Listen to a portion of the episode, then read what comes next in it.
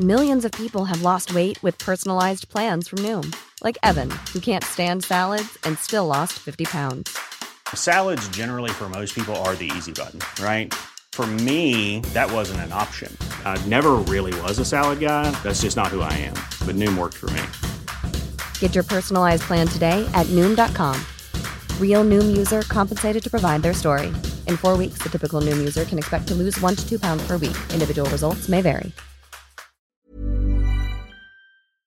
Bonjour à tous et bienvenue dans le Rendez-vous Jeu, l'émission bimensuelle où on vous résume toute l'actu du jeu vidéo et de l'industrie du gaming. C'est parti!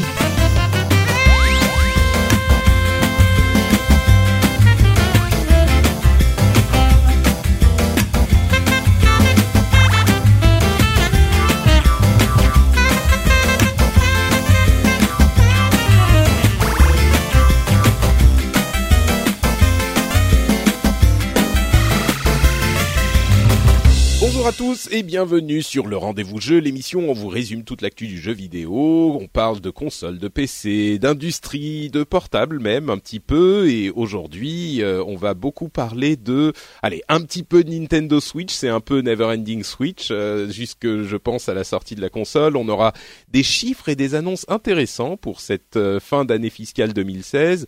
Des news de Valve qui nous a euh, donné le, le, plaisir de nous dire euh, deux trois mots par la voix du gracieux euh, Gabe Newell et puis encore plein d'autres petites choses. Et pour m'accompagner dans cette aventure vidéoludique, j'ai le retour de Jika dont j'ai l'impression que ça fait des, des, des mois que je ne t'ai pas parlé. Jika, tu m'as manqué. C'est vrai. Bah écoute, euh, bonjour déjà tout le monde. Euh, bah non, mais je crois que ça fait un mois, hein, mais c'est vrai que ça, Ouais, chaque jour, chaque jour est un peu. Enfin, moi, à, à ch- chaque jour qui passe, tu me manques un peu plus, Patrick. Je- je- voilà, je, fallait que ce soit dit. Fallait que ce soit dit. non, mais je, je, je, je- moi, moi, je suis très content. Mon, mon, mon- enfin, notre petit rendez-vous mensuel, là, ça me, ça me fait toujours plaisir, en tout cas. Bah écoute, merci en tout cas d'être là et, et vous avez entendu la douce voix de Pia qui nous euh, rejoint pour cet épisode, euh, Pia Jacquemart qui est avec nous.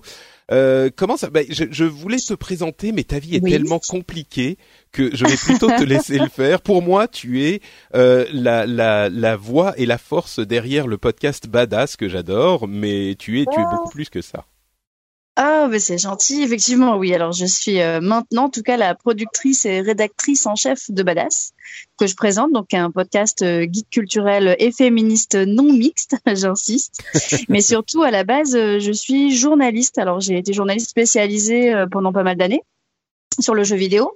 Aujourd'hui, euh, je pige plus que pour euh, styliste, donc un généraliste féminin.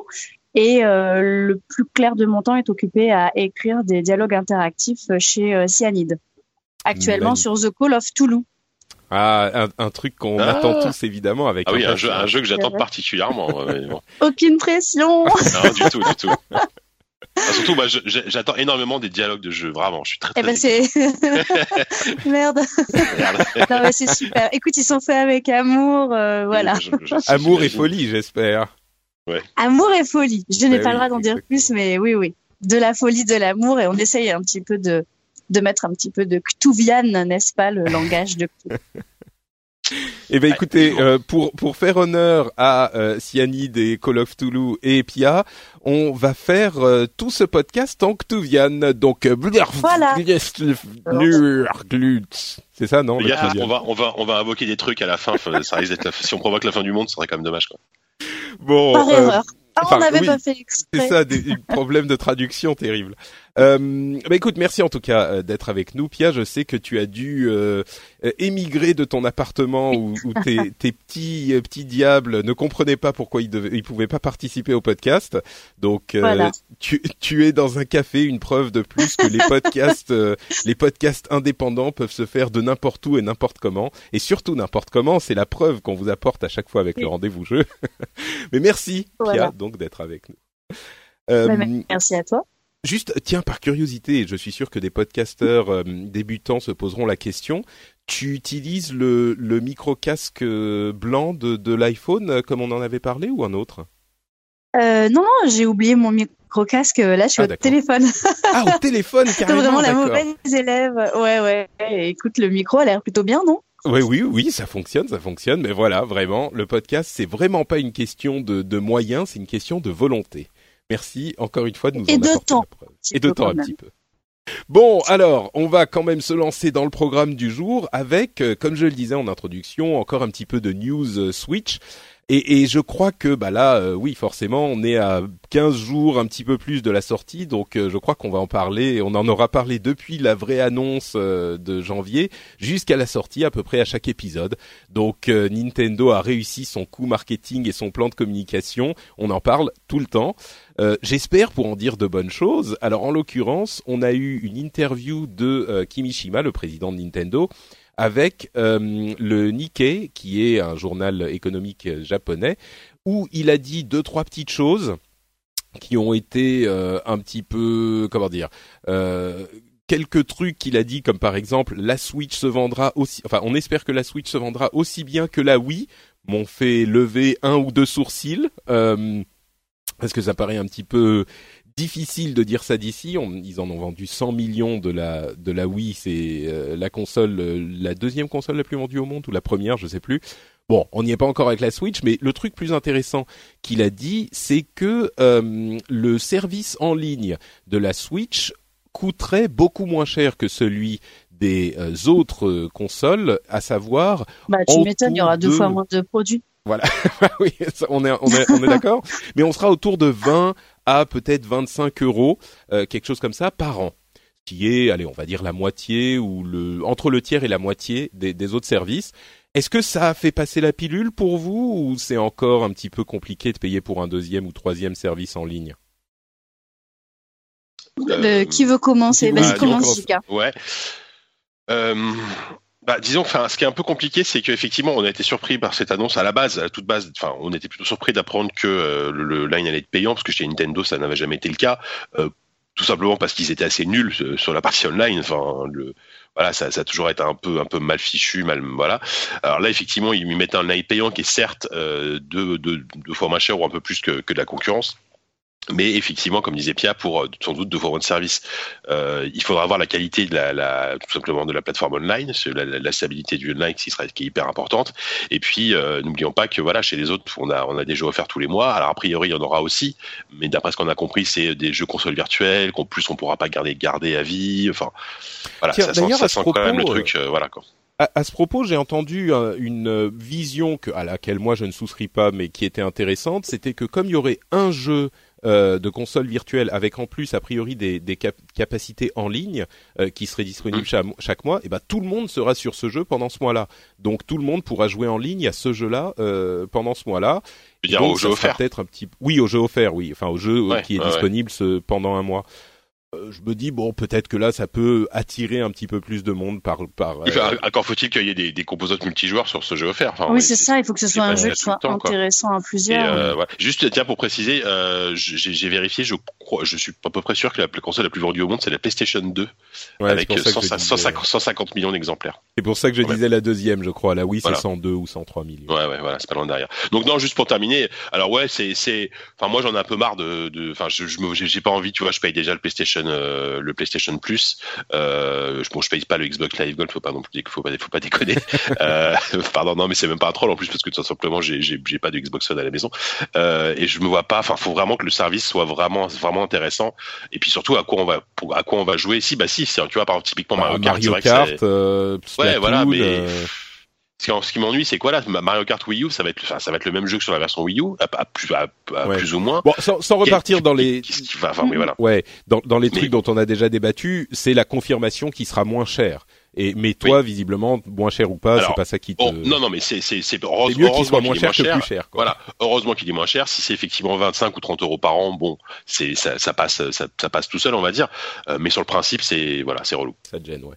Kia, toi, euh, donc sur le service et puis Euh, sur la Switch d'une manière générale, c'est un peu la question que je pose à tous les intervenants de l'émission depuis le, la présentation. Euh, Qu'est-ce que t'en penses donc du service et puis de la console? Euh, ben moi, ça m'a fait plutôt rigoler. Alors, euh, je sais pas si vous savez, tu sais qu'en en développement personnel, quand on a un projet, qu'on veut améliorer quelque chose ou qu'on veut vendre un produit, euh, les coachs vont toujours te dire, bah, fixe un prix, euh, annonce ton produit, mets-le à la vente avant même de l'avoir terminé. Comme ça, ça va te forcer à le faire et à le faire de qualité, puisque tu vas annoncer aux gens qui vont payer. Et moi, j'ai un peu l'impression que Nintendo, ils se sont dit, bon, allez, Euh, sur le live, on est toujours à la ramasse. Alors cette fois-ci, on va annoncer un prix, on va faire payer les gens comme ça, on sera obligé de sortir quelque chose d'un peu moins pourri que d'habitude. Mais honnêtement, euh, ouais, j'étais hyper étonnée et un peu dubitative. Euh, et de façon générale, c'est ça rejoint un petit peu ce que disait Jika, mais ça va complètement à contre-courant de tout ce que proposent actuellement toutes les consoles, où on va avoir. Alors moi, par exemple, je paye plutôt un abonnement Xbox Live. Hein, j'ai pas de PS4, désolé, mais euh, je commence enfin à avoir un catalogue de VOD qui est intéressant euh, au-delà de ce que je peux trouver sur Netflix. J'ai installé Netflix sur ma console. Euh, elle me sert enfin de terminal de divertissement global. Alors mmh. rajouter une machine 100% plastique qui grince quand on la prend dans les mains, euh, qui fait bruit et qui va jamais faire que du jeu, eh ben je sais pas. Je sais pas du tout si euh, s'ils vont réitérer le tour de force euh, qu'ils avaient quand même réussi avec la Wii et puis aussi dans une moindre mesure mais quand même correctement avec la Nintendo 3DS alors que moi je faisais partie quand même des observateurs qui avaient dit que ce serait qu'un gimmick débile et que ça se vendrait pas. Euh, j'ai eu tort, ça s'est vendu, même si c'était un gimmick débile. Je suis un peu, euh, ouais, je suis un peu mitigée. Euh, on entend tout et n'importe quoi sur cette Switch. Moi, j'ai honnêtement là pour le coup, je, je, voilà, je m'avancerai plus à faire des prévisions. On va dire que tout ce que Nintendo met pas dans les composantes de ses machines, il les met dans le marketing. Donc donc ça peut euh, ça peut quand même marcher quoi. Hein. Les campagnes de pub arrivent, elles sont déjà zarbi, voire barrées, voire gênantes. Euh. ouais, on va on va en parler dans un dans un moment. Mais... Alors peut-être enfin peut-être qu'on tu voulais en parler plus tard, je sais pas. Mais ce qui est intéressant, c'est de voir euh, que que les chiffres de précommande sont sont assez impressionnants sur la Switch. Hein, sont même bien bien meilleurs que sur les précédentes consoles de Nintendo. Euh, Mais est-ce que ça va s'arrêter là? C'est-à-dire est-ce qu'ils ont euh, est-ce qu'ils ont pas euh, refidélisé euh, un public Nintendo friendly Ils ont ils ont fait un peu la hype hein, sur cette Switch, l'événement au Grand Palais. On voyait qu'au terme de voilà, c'est ça en termes de positionnement, on va être sur du early adopter. Euh, et sur du Nintendo fan. Et puis tous les gens vont. Moi, je pense que vraiment le cœur de cible de la Wii, pour le moment, est pas adressé par la Switch. Après, on va voir. Euh, anglicisme horrible, mais voilà. Et l'argument fort pour le pour tous ces Nintendo fans, etc., c'est le Zelda. Quoi qu'on ouais. dise, euh, voilà, et un, un truc, un argument très fort puisqu'il s'annonce très bon. Enfin, il, s'annonce très bon. Il a l'air euh, réussi. Euh, par contre, derrière, encore une fois, à quoi on va jouer une fois qu'on aura fini Zelda, quoi. Bah, c'est bah le problème avec Nintendo, quoi. Le, le, en plus, vous avez vu la com sur le Zelda ou pas? J'étais mort de rire. J'ai trouvé ça hyper euh, hyper malin là, les mini vidéos sur Twitter avec des questions, avec vraiment des questions de fans. Et la question, euh, ben, c'est euh, Aonuma qui répond. Euh, donc en fait, il a enregistré euh, Bonjour la France. Il a dû enregistrer Bonjour pour tous les pays. C'est Nintendo France chez nous qui le balance. Et après, il répond en japonais. Et là, la question était quelle est la timeline? Enfin, où se situe ce nouveau Zelda dans la timeline globale de Hyrule? Et il dit ah bah il y a, y a un indice dans le trailer et le trailer dit euh, Hyrule a connu de nombreux combats contre Ganon. ah bah merci, bravo Captain Obvious. Et bah, tu vois que ouais, a pas de... voilà. oui, non mais on s'en, enfin oui, peut-être que pour les super fans c'est important. Ah, le, la Zelda c'est tellement le bazar. Ouais, c'est ça, ouais. Mais, mais oui, il n'y a pas de timeline dans Zelda. C'est ça. Mais euh, mais oui, bon, disons que d'une manière générale, il est certain que euh, le, comme on le disait, ils vont vendre toutes leurs précommandes euh, au lancement et puis après la, la question c'est ce qui va se passer après. C'est vrai que j'ai l'impression que depuis l'annonce euh, qui m'avait et qui nous avait, je pense, déçus en janvier, tout va un petit peu dans le bon sens. Euh, le prix par la, la, guerre capitaliste entre toutes les euh, toutes les enseignes est descendu euh, à moins de 300 euros. on a bah, quelques annonces hein. aussi. Voilà, bah on est d'accord, mais c'était pas le cas au début.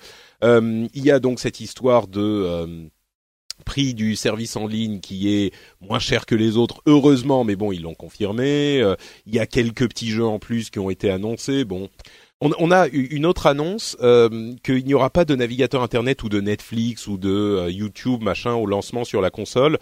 Bon, moi j'avoue que je m'en fous un peu. Il y a des gens qui disent oh mais qu'est-ce que c'est que ça, qui comparent à d'autres consoles et qui disent euh, ah mais euh, voilà sur PlayStation. Les navigateurs internet sont toujours mauvais sur console. Voilà, on s'en, enfin on s'en fout. bon là, là on a le touchscreen donc euh, ça serait un petit peu mieux, mais mais on s'en franchement on a tous un téléphone, on a. Bah, alors ouais. Hmm. Après je, alors moi je suis assez d'accord, mais c'était je crois que c'était euh, c'est Yukishiro dans la maison de Gamecult qui disait ça. C'est vrai que lui il, il, il, aurait espéré que par exemple lui par exemple qui, qui n'a pas de tablette à la maison, il aurait espéré que la Switch soit face aussi euh, une sorte d'une forme de tablette où il puisse surfer euh, à côté euh, quand quand, quand il ouais, joue pas quoi. Mais ça, Effectivement, c'est pas ce sera pas le cas, mais, mais c'est pas étonnant de la part de Nintendo en même temps. Tu, hein. tu peux le faire. C'est pas, pas, réaliste. Euh, les composants à l'intérieur des produits Nintendo se rapprocheront jamais euh, d'une tablette. Mais si, bah, tu peux, mais si tu peux, tu peux faire, tu peux faire. euh, je suis sûr que tu peux le faire. C'est quand même un Tegra euh, qui marche sur euh, les Nvidia, machines. euh, euh, c'est ça. Sur les tablettes, mais, sur mais les machines euh, Nvidia, après, ça fonctionne bon, très bien. enfin, c'est surtout Attendre ça de Nintendo, c'est pas réaliste, quoi. Non, moi je crois que moi je crois que c'est euh, au lancement ils le f- ils le font pas parce qu'ils se concentrent sur d'autres trucs euh, et peut-être que ça arrivera plus tard. Mais euh, non, moi je crois que c'est surtout une question de ressources qui vont pas le faire au Ben oui. lancement, mais que ça arrivera plus tard et que oui, euh, c'est pas le plus important au début, tu vois. On, on- tu faisais la blague Pia sur euh, la qualité du service en ligne. Moi, je préfère Ah. qu'ils se, con- qu'ils se concentrent avec DNA, euh, avec euh, leur euh, leur partenaire euh, pour le réseau en ligne, qui se concentrent sur une expérience euh, correcte sur la console de base. Et puis après, on verra pour les trucs à côté. euh. Et puis le problème, c'est que si tu mets un navigateur et que tu mets YouTube et que tu mets machin, après il te faut Netflix, euh, pardon, et après il te faut euh, Twitter et il te faut Facebook et machin. Et du coup, la console, moi je préfère, tant, qu'à choisir, je me dis, je préfère avoir une machine de jeu qui est une machine de jeu et qui marche bien en machine de jeu. Reste, euh, voilà, si je veux, si je suis constamment distrait et que je veux aller checker Twitter et, et après une fois que tu as Twitter et Facebook, il faut que tu puisses switcher de l'un à l'autre sans euh, perdre tes données sur le, le le jeu et puis il faut que tu puisses avoir un petit euh, panneau qui se tu vois ça complique tout et je pense que c'est pas la priorité quoi. De toute façon, ils ont intérêt, hein, vu comment ça se passe euh, leur migration sur mobile, à part avec Fire Emblem Heroes. Bah écoute, Fire Emblem et fonctionne. Eh, attends, Et tu il venais marche, de dire que marche c'était que c'était impossible et maintenant tu dis ils ont intérêt. Mais décide-toi. Ah non, non, Pia. ils ont intérêt. Non, non, non, je veux dire, ils ont intérêt à se concentrer sur le jeu Ah et à oui, être bon d'accord, sur le jeu. Ah oui. Ah non, non, vu oui. comment ça se passe pour le reste, euh, je veux dire, il y a Écoute, pas Fire, Fire Emblem Heroes, euh, mais qui reprend le principe finalement du free-to-play.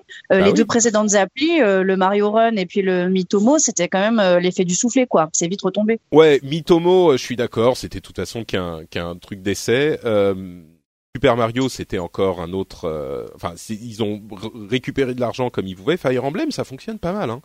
Euh, Ouais, c'est vrai que on ça a, cartonne. on a, un- ouais, ouais, et, et c'est vrai que c'est du free to play, donc forcément, euh, voilà. Mais, mais ça fonctionne bien. Et je sais pas si vous l'avez testé. Pardon, moi je l'ai, je l'ai essayé un petit peu. C'est franchement, c'est pas mal foutu. Et j'ai pas l'impression qu'il faille euh, forcément beaucoup de, de payer beaucoup pour pouvoir continuer, en tout cas sur la campagne. Euh, après, si Bah, on fait des euh, trucs Euh, contre joueur, je sais pas. mais- Euh, euh, bah, c'est pas ce qu'il disait sur Gamecult. Ouais, d'accord, bon. Moi, je suis allée voir, hein, j'ai pas joué encore. Et non, il disait que euh, bah, ils avaient mis en place euh, déjà euh, quelques personnages euh, top tier, euh, Oui, qu'il fallait jouer beaucoup, beaucoup, beaucoup, raquer beaucoup, beaucoup pour les choper. Et puis qu'on verrait un peu sur le long terme euh, ce que ça allait donner. Ouais, c'est Mm. vraiment le principe de, de ces jeux japonais où tu, tu joues énormément sur euh, le fait de récupérer tel personnage et que tu peux avoir Oui, une voilà. chance infime de l'avoir. Et c'est sûr que moi, moi c'est vrai que je l'ai lancé à la maison parce que j'ai- c'est une série que j'aime bien à la base sur euh, sur les consoles portables. Euh, par contre, moi j'ai un gros souci, mais ça c'est c'est inhérent à ce genre de truc, c'est que euh, je, je, je les, les- la, la connexion internet obligatoire, c'est devenu rédhibitoire pour moi, quoi. Parce que moi, je, Ouais, je dès que t'es dans le 90% métro. du temps, les, les, les jeux mobiles, j'y joue dans le métro quand je vais bosser, et Bah bah, oui. je peux pas, je peux tout simplement pas y jouer, quoi. Donc, euh, donc finalement, j'ai vite lâché l'affaire parce qu'à la maison, je préfère jouer à des, à des gros jeux, enfin, entre guillemets, euh, plutôt que de jouer sur Fire Emblem. Quoi. Mais alors, Donc, du coup, sur cette utilisation-là, en revanche, tu vois, euh, j'ai mis un bémol. On est quand même des gros, gros joueurs. Donc, nous, on va vouloir euh, plutôt lancer la console. Euh, moi, à la maison, j'ai bah, j'ai mon mari qui joue comme, qui est quand même un joueur, euh, on va dire un joueur euh, hardcore de base, quoi. C'est-à-dire que, tu vois, il va passer des, des heures et des heures euh, sur un jeu d'explosion et il va passer toutes les cinématiques. Donc, je pense qu'il est vraiment le cœur de cible de tout ce qu'on appelle du triple A. Et lui, il va passer des heures sur des jeux qui nécessitent euh, d'être en connexion euh, permanente sur son portable à la même, Mm. de, vraiment de la même façon qu'il va consommer un triple A sur sa console. Truc que nous, on ferait pas.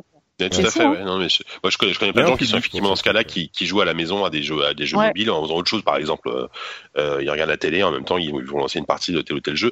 Mais, mais, mais, mais bon, c'est pas mon cas. Et effectivement, tant, tant que, bah là, c'est encore un problème parisien par égo parisien, mais euh, tant qu'on Mm. n'aura pas une connexion internet correcte dans le métro, euh, c'est pas possible. Quoi. Mais c'est vrai que Ah c'est oui, comme ça, ouais. euh, c'est comme tous ces jeux, euh, tous ces jeux free to play qui nécessitent une connexion. Il y en a plein, et c'est un public qui est un petit peu différent de nous qui allons jouer sur entre guillemets la vraie console.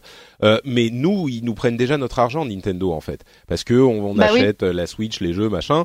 Euh, donc nous, finalement, c'est pas forcément leur cible avec euh, ce genre de jeu, même s'il y a une intersection évidemment. Et puis il faut pas oublier que euh, ce genre de truc, c'est aussi très très joué au Japon et les c'est vraiment un jeu pour le marché asiati- asiatique. Euh, Ouais. Fire Emblem Mm. et ils jouent dans le métro. Eux, ils ont pas de problème de connexion, quoi. Donc, euh, Et puis C'est euh. Intelligent System qui le fait. euh, C'était les le studio qui avait fait euh, une série que j'ai adorée, euh, Advance Wars. mhm. ah ouais, oui, c'est les mêmes effectivement. Ouais, bah de toute façon, il y a, y a, il y a, y a savoir-faire de, qualité, euh, Ah oui. voilà. euh, il y y a vraiment le savoir-faire euh, tactique, même si c'est un peu plus light évidemment, mais il y a quand même le savoir-faire tactique euh, des, de, de, ces- de toutes ces séries de, de jeux tour par tour, euh, à Fire Emblem, Advance Wars, qui sont qui sont top. Quoi. Ouais. Bon, enfin, je à t- à préférerais qu'ils en fassent un nouvel Advance Wars. Ça, je pense qu'il y a, mamie. il y a, euh, oui, c'est ça. Il y a une petite faction de de fans euh, sur euh, DS et 3DS de Advance Wars qui est euh, qui est assez virulente, on va dire. Euh, bon, pour finir sur la Switch, on a eu euh, des vidéos de euh, des mini-jeux de un de Switch qui est alors ah, j'ai du mal à imaginer un truc plus facepalm que ça. C'est les vidéos en fait qui vous présentent les jeux quand vous jouez. Et c'est tellement japonais, c'est tellement fait pour Ouais, les ça, japonais. c'est- drôle, c'est que c'est japonais, mais avec que des gaijins en, qui, qui Ouais, sont mis en ouais. scène. Très étrange. Moi, c'est vrai que je, je me suis dit, putain, un de Switch, Ouais. quoi. Quand tu penses que c'est vendu 50 euros, euh, à part, enfin, il, il aurait mis que la console, franchement, ce serait marré une soirée, ok, Ouais, c'est ce que super, tout le monde dit depuis le début. Et tu vois le mini-jeu tu dois manger Ah des oui. hot dogs, mais au secours, quoi. Enfin, Et tu dois te raser. Bah. Enfin bon, bref, ah non, mais ouais, enfin, Euh, non, mais voilà. Oui, mais bon, mais c'est juste les, les vidéos elles-mêmes sont, euh, ça vaut le coup de les regarder juste pour. Ouais. euh, ça fait, c'est hyper, comment dire, c'est cringe-worthy, on dit en anglais. Ça fait, c'est awkward quoi. Ouais, ça, te, ça, ouais. ça te met mal à l'aise toi-même quand tu les regardes alors que t'as rien à voir avec le truc. Ouais, Euh, mais bon, ils, non, vont- ils ont réussi, tout le monde en parle. Oui, c'est vrai, c'est vrai, t'as pas tort. ouais. Est-ce que, tout le monde va- est-ce que tout le monde va y jouer? Je suis pas sûr. Et je suis sûre que ça leur a coûté moins cher que euh, David Lynch pour PlayStation à l'époque. Donc, euh, tu Ouais, vois, c'est vrai, ouais. j'ai envie de te dire, Oui, c'est réussi. Hein. Si ça leur a coûté, encore que j'aurais pu imaginer que David Lynch fasse ses vidéos. Elles sont tellement bizarres. tu rajoutes, euh, il y a une musique bizarre, des, des trucs, euh, ouais, non, non, c'est sûr. C'est ça, ouais. Euh, bon, on, on termine sur Nintendo. Euh, des vidéos pour Arms qui m'ont intrigué, on va dire. Euh, Splatoon 2, il y aura une preview le mois prochain de Splatoon 2 sur Switch. Mais Mm. euh, vous dites pas que vous allez pouvoir y jouer euh, pendant un week-end complet ou une semaine de bêta, etc. Non, non, ça sera deux heures euh, pendant euh, deux jours d'un d'un week-end. C'est vraiment un stress test pour leur réseau, je pense. Euh, ils vont faire donc une heure le samedi, une heure le dimanche, et tout le monde devra jouer en même temps. Et voilà. Et à mon avis, ça va planter parce que tout le monde va se précipiter dessus. Mais bon, au moins vous pourrez jouer à Mais Splatoon attends, mais 2 moi j'ai une question. Mhm. Mais alors vraiment j'ai une question parce que Splatoon, moi j'ai un peu joué, j'aimais bien. Je m'étais rapidement intéressée au fait qu'ils avaient envie d'en faire un jeu un peu e-sport. Donc c'est vraiment une question de noob parce que dernièrement je suis plus occupée à, à écrire mes dialogues qu'à regarder un peu l'actu. Euh, Qu'est-ce qui avait euh, empêché le premier de, de s'installer vraiment, je veux dire comme un embryon de jeu e-sport euh, Le nombre de consoles, c'est ça, le Ah nombre bah de c'est joueurs la base installée de la Wii U, ouais, oui, c'est sûr. C'est la base installée, ouais c'est ça. Ouais. Et du C'est- coup là c'est- peut-être que peut-être que peut-être que peut-être que Ça ça, va aller mieux euh, s'ils Oui, arrivent non, à vendre mais- de la Switch. Bah, disons que euh, c'est bah, c'est comme ça qu'ils le vendent en plus. Je sais pas si tu te souviens de la vidéo de Mhm. promo, mais il y avait effectivement euh, e-sport euh, Splatoon. euh, mais mais c'est Ouais, pas impossible. Hein. Ils, ils ont ils en ont vendu un- un- une quantité hallucinante sur Wii U. C'était la super bonne surprise. C'était 2015, je crois. Euh, Mhm. Ouais, c'est ça. Euh, enfin bref, ils en ont ils en ont vendu des des des pelletées entières. Euh, et, et ils ont quand même un petit succès avec euh, Splatoon, un succès qui est, qui est-ce est qu'il certain. ferait pas mieux de, de- et est-ce qu'il ferait pas mieux de, de se concentrer sur euh, la communauté de Smash Bros tout ça? Ah, mais je crois Ils qu'ils peuvent faire eu? les deux. Je crois peuvent ça. faire les deux. Ouais, Euh, et que Splatoon, euh, enfin Smash Bros, elle est déjà là. Elle est déjà là. Et Splatoon, ils ont un tel succès avec la version Wii U que ça serait dommage de s'en désintéresser. Je suis sûr que tous les fans de euh, de, de Splatoon sur Wii U se le prendront sur Switch. C'est c'est ça me paraît clair. Maintenant, Ouais. euh, est-ce que ça va devenir un e-sport tout de suite? Il va falloir quand même attendre qu'il y en ait une certaine quantité installée. Ils vont en vendre 2 millions euh, là au lancement en mars. Euh, je sais pas combien de millions pardon, d'ici la fin de l'année. À partir du moment où il y aura une belle base installée, euh, pourquoi pas? Ça, ça peut le faire. Ça peut le faire. Et de toute façon, il faut que ça aille vite, non? Parce que je trouve, j'ai quand même l'impression. Mais là, à nouveau, hein, j'en profite, je vous pose les questions sur les sujets qui qui m'ont un peu intrigué et euh, sur lesquels j'avais pas de réponse. C'est vous qui me faites les Madame Irma. J'avais quand même l'impression que sur un jeu e-sport euh, destiné à rencontrer un certain succès, ça se passait vraiment très vite, quoi. Bah, je sais pas, c'est compliqué sur euh, sur ces jeux-là. Ça peut se construire. Hein. Un jeu e-sport, c'est pas forcément Ouais. le, la première année. Là, c'est sûr qu'il était euh, euh, handicapé par la base installée de la Wii U. Et puis, même s'il y avait des fans, c'est quand même pas exactement le public. Il faudra Mm. voir comment ça se passe avec la Switch là. Tu parlais de Madame Irma, je crois que c'est vraiment le cas. On peut, on peut pas savoir. Parce que franchement, ils ont quand même, ils ont quand même un catalogue fou. Enfin, je veux dire, à la Japan Expo, de temps en temps, ils font certaines années, ils mettent vraiment en avant l'aspect compétition avec tous les jeux qu'ils ont. Là, euh, avec rien qu'un Mario Kart, un Splatoon et un Melee, ils peuvent se faire leur Mhm. propre euh, non mais t'as raison. petite compète un peu, un peu folle dingue, euh, tout ça, quoi. Non non t'as Ouais, raison, t'as raison. ouais. Je crois que Mario. Alors euh, Smash Bros n'est pas encore officiellement annoncé, même si Régis Fils-Aimé a Ouais, genre bon. euh, Oui, euh, va sortir. ouais. Ouais, ouais, il a, il a implied Mm. que ça allait sortir, mais, mais oui, c'est vrai que Après, ça fait le, un beau après le seul jeu qui a, euh, je, je- si je me trompe pas, le seul jeu qui a une vraie carrière e-sport, même si c'est loin d'être euh, au niveau des, des gros trucs genre Dota Co, c'est euh, c'est Smash Bros quoi. Oui, oui, tout à fait. C'est ça. Euh, je sais que j'avais j'avais discuté avec euh, quand on, avait fait un podcast sur l'e-sport avec là, mais euh, il disait que voilà, il y avait une énorme, euh, notamment aux États-Unis, c'était une très très grosse communauté.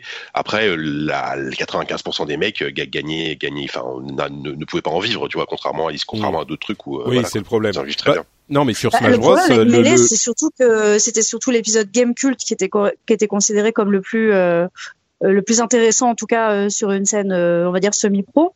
Et que les épisodes suivants, ils étaient quand même beaucoup plus, ils laissaient beaucoup plus de part au Tu- hasard. Il va falloir oui, ça. dit Game, à- Game Cult, tu voulais dire GameCube.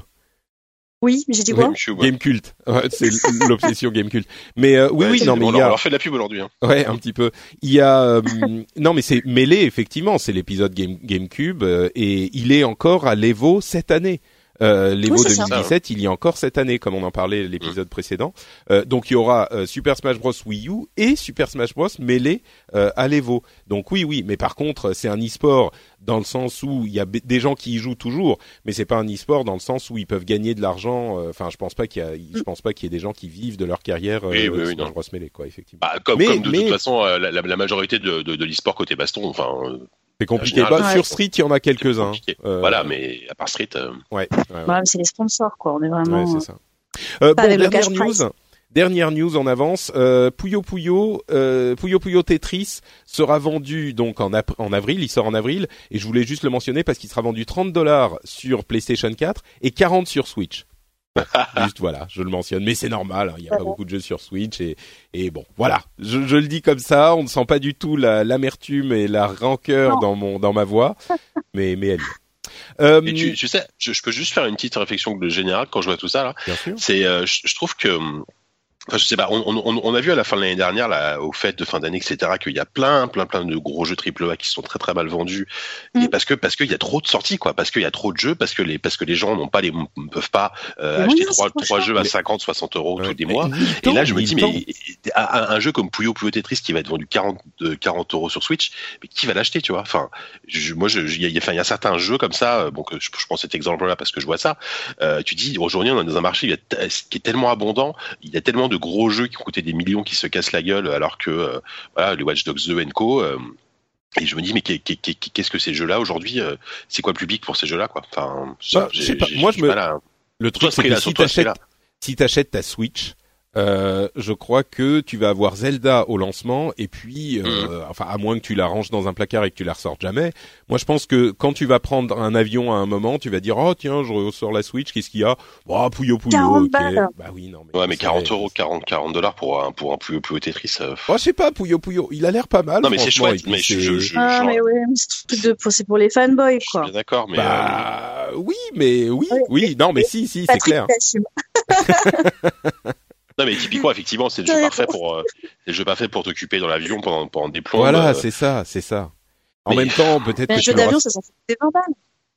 Peut-être, ouais, je sais pas. Mais mais il est sur euh, il est sur la Switch et il y a peu- quasiment aucun jeu qui seront disponibles en avril. C'est un mois après la sortie. euh, Il y hum. aura rien, voilà, il y aura rien. Donc euh, il y a- il y a peut-être des gens qui vont l'acheter et puis il passera à euh, 30 dollars en promo pendant les soldes d'été et puis euh, 25 ou 20 en promo pendant les soldes de de- de- d'hiver et voilà c'est et puis c'est un jeu qui a Ouais. coûté beaucoup moins cher à faire effectivement qu'un Watch Dogs 2 ou Bah, c'est sûr que ça. niveau rentabilité, là, Ouais, grave. ils, ils ont un peu craqué, hein. Ouais. ouais, Bon, je suis quand même euh.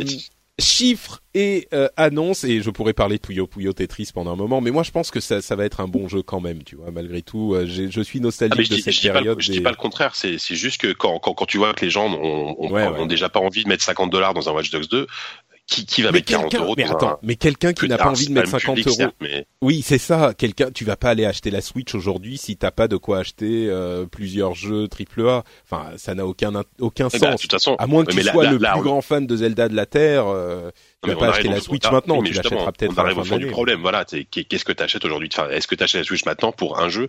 Bah, on verra, on verra, on verra au lancement. Mais, mais Et bah ceux qui vont le faire achèteront aussi Puyo Puyo Tetris Bah, pour ils 40 auront- dollars parce qu'ils auront faim voilà, c'est ça. Euh, et c'est pour ça qu'il est à 40 et pas 30 comme sur PlayStation 4. Bref. Euh, donc, Activision et euh, des annonces et des chiffres surtout d'Activision qui a fait leur, euh, ils ont fait leur euh, investors call euh, pour l'année 2016 pour annoncer leurs revenus et leurs bénéfices. Et on a des euh, chiffres assez qui donnent le tournis vraiment, Euh, en grande partie grâce à la performance de Blizzard. euh, mes, mes anciens collègues de Blizzard Entertainment doivent faire, euh, doivent danser la Java. Euh, et je, je, je- j'attends mon chèque de euh, commission bientôt. Hein euh, non, je- malheureusement, je n'en touche plus. Mais hum, donc, revenu pour 2016 de 6,6 milliards de dollars euh, pour Activision Blizzard contre 4,6 en 2015. Donc, rendez-vous compte de l'augmentation d'une année sur l'autre. On a 2 milliards de dollars de plus sur une année. Blizzard représente euh, presque 40% de ce total. Activision, entre guillemets, seulement 36%. Et il faut pas oublier King, qui est une acquisition, donc évidemment King, le, le Ah ouais. développeur mobile, euh, qui représente 25% du chiffre Bah, d'affaires. c'est c'est peut-être de là que Ouais, vient la même. différence avec l'année dernière, non? Parce que l'année dernière, King n'était pas pris en compte, parce que si je me trompe pas, le rachat de King, ça date de l'année dernière, non? Tout à fait. Euh, et le truc, mais ça, ça Ah oui, il faudrait représente, voir à quel niveau. ça représente 25% du chiffre d'affaires. Donc euh, c'est- Euh, c'est- ça, mais c'est ça, c'est pas euh, suffisamment Pas pour ça, hein. représenter Non, mais toute oui. la l'augmentation. Quand même. Mais quand même. Euh, alors le le contenu en jeu euh, représente 36% du euh, du du du revenu. Donc euh, beaucoup beaucoup de contenu en jeu. Euh, là encore, King euh, compte pour beaucoup parce que bah, King c'est quasiment que du revenu en jeu, mais il n'empêche, il y a euh, tous les jeux de, de de la société qui ont inclus du, du contenu en jeu. Et le digital, donc le numérique, euh, représente 4,8 milliards. Donc les ventes dématérialisées, contenu en jeu, ventes dématérialisées, etc., représentent plus que l'ensemble des revenus de 2015 qui est euh, bon et là encore évidemment King ça ça ça fait beaucoup Euh, et les euh, profits enfin les les bénéfices sont de 966 millions en 2016 contre 892 millions en 2015 voilà.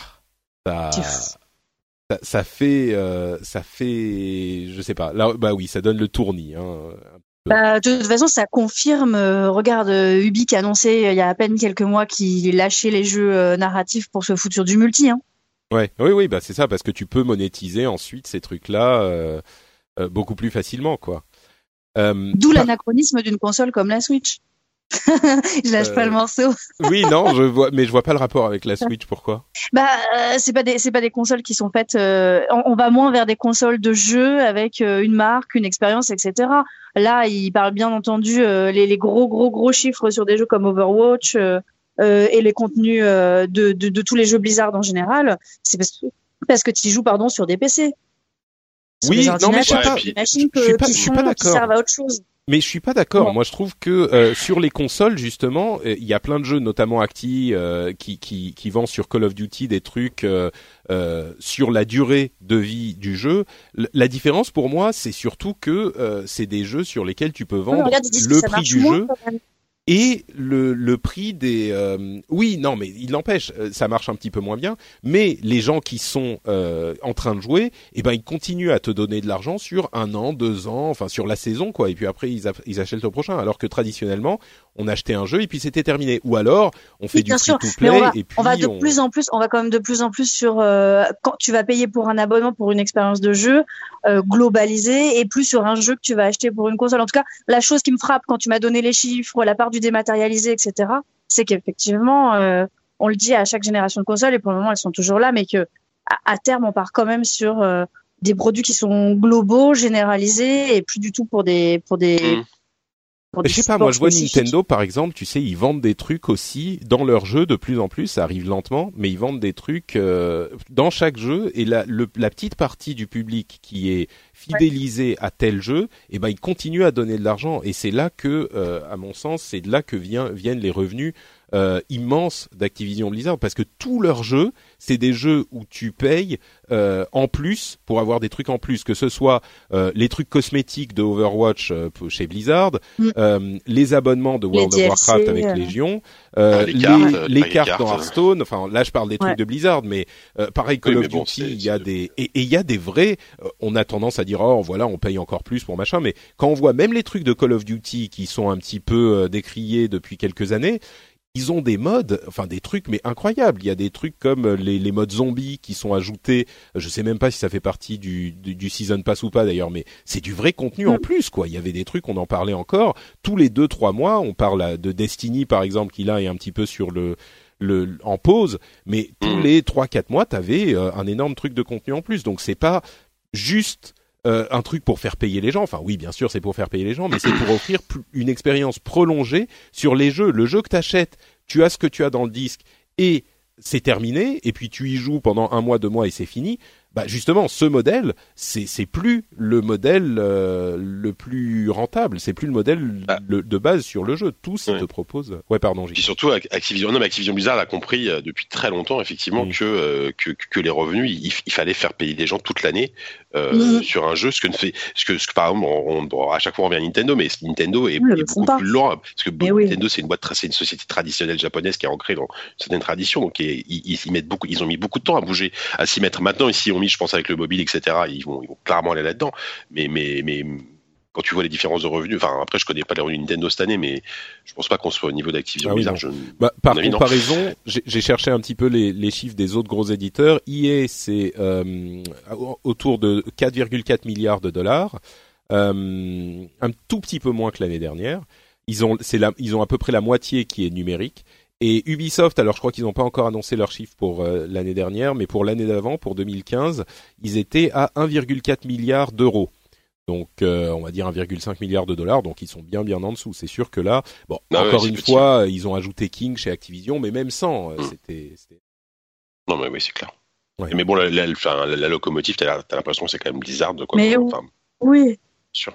Mais oui. Oui, non, mais là c'est sûr cette année. Et enfin, Hearthstone, ça se joue sur tablette, téléphone, euh, tu vois. Mais ce qui est, Hearthstone, c'était déjà présent l'année dernière. Ce qui est vraiment euh, assez incroyable de la part de Blizzard cette année, c'est qu'ils ont réussi euh, non seulement à remettre euh, World of Warcraft sur le devant de la Ouais. scène et, et à mettre tout le monde d'accord avec Légion, euh, et- mais en plus de ça, ils ont sorti, enfin on en avait déjà parlé, mais ils ont sorti une nouvelle licence que dans laquelle ils n'avaient ils ha- they had no business being in, in first-person shooters et euh, malgré ça, malgré le fait qu'ils n'avaient euh, aucune légitimité dans ce domaine, et bi- là aussi ils ont mis tout le monde d'accord. Donc clairement, euh, Blizzard là, Ah, ça- coup, c'est la- Ça, c'est un peu l'histoire de Blizzard depuis le début, hein, de, de Ouais, ouais. rentrer sur un genre qu'ils qu'ils connaissent pas, enfin, qu'ils connaissent pas, qu'ils ont, voilà, la, sais- la stratégie. On le- ne le leur mémo, connaît euh, pas. Ouais.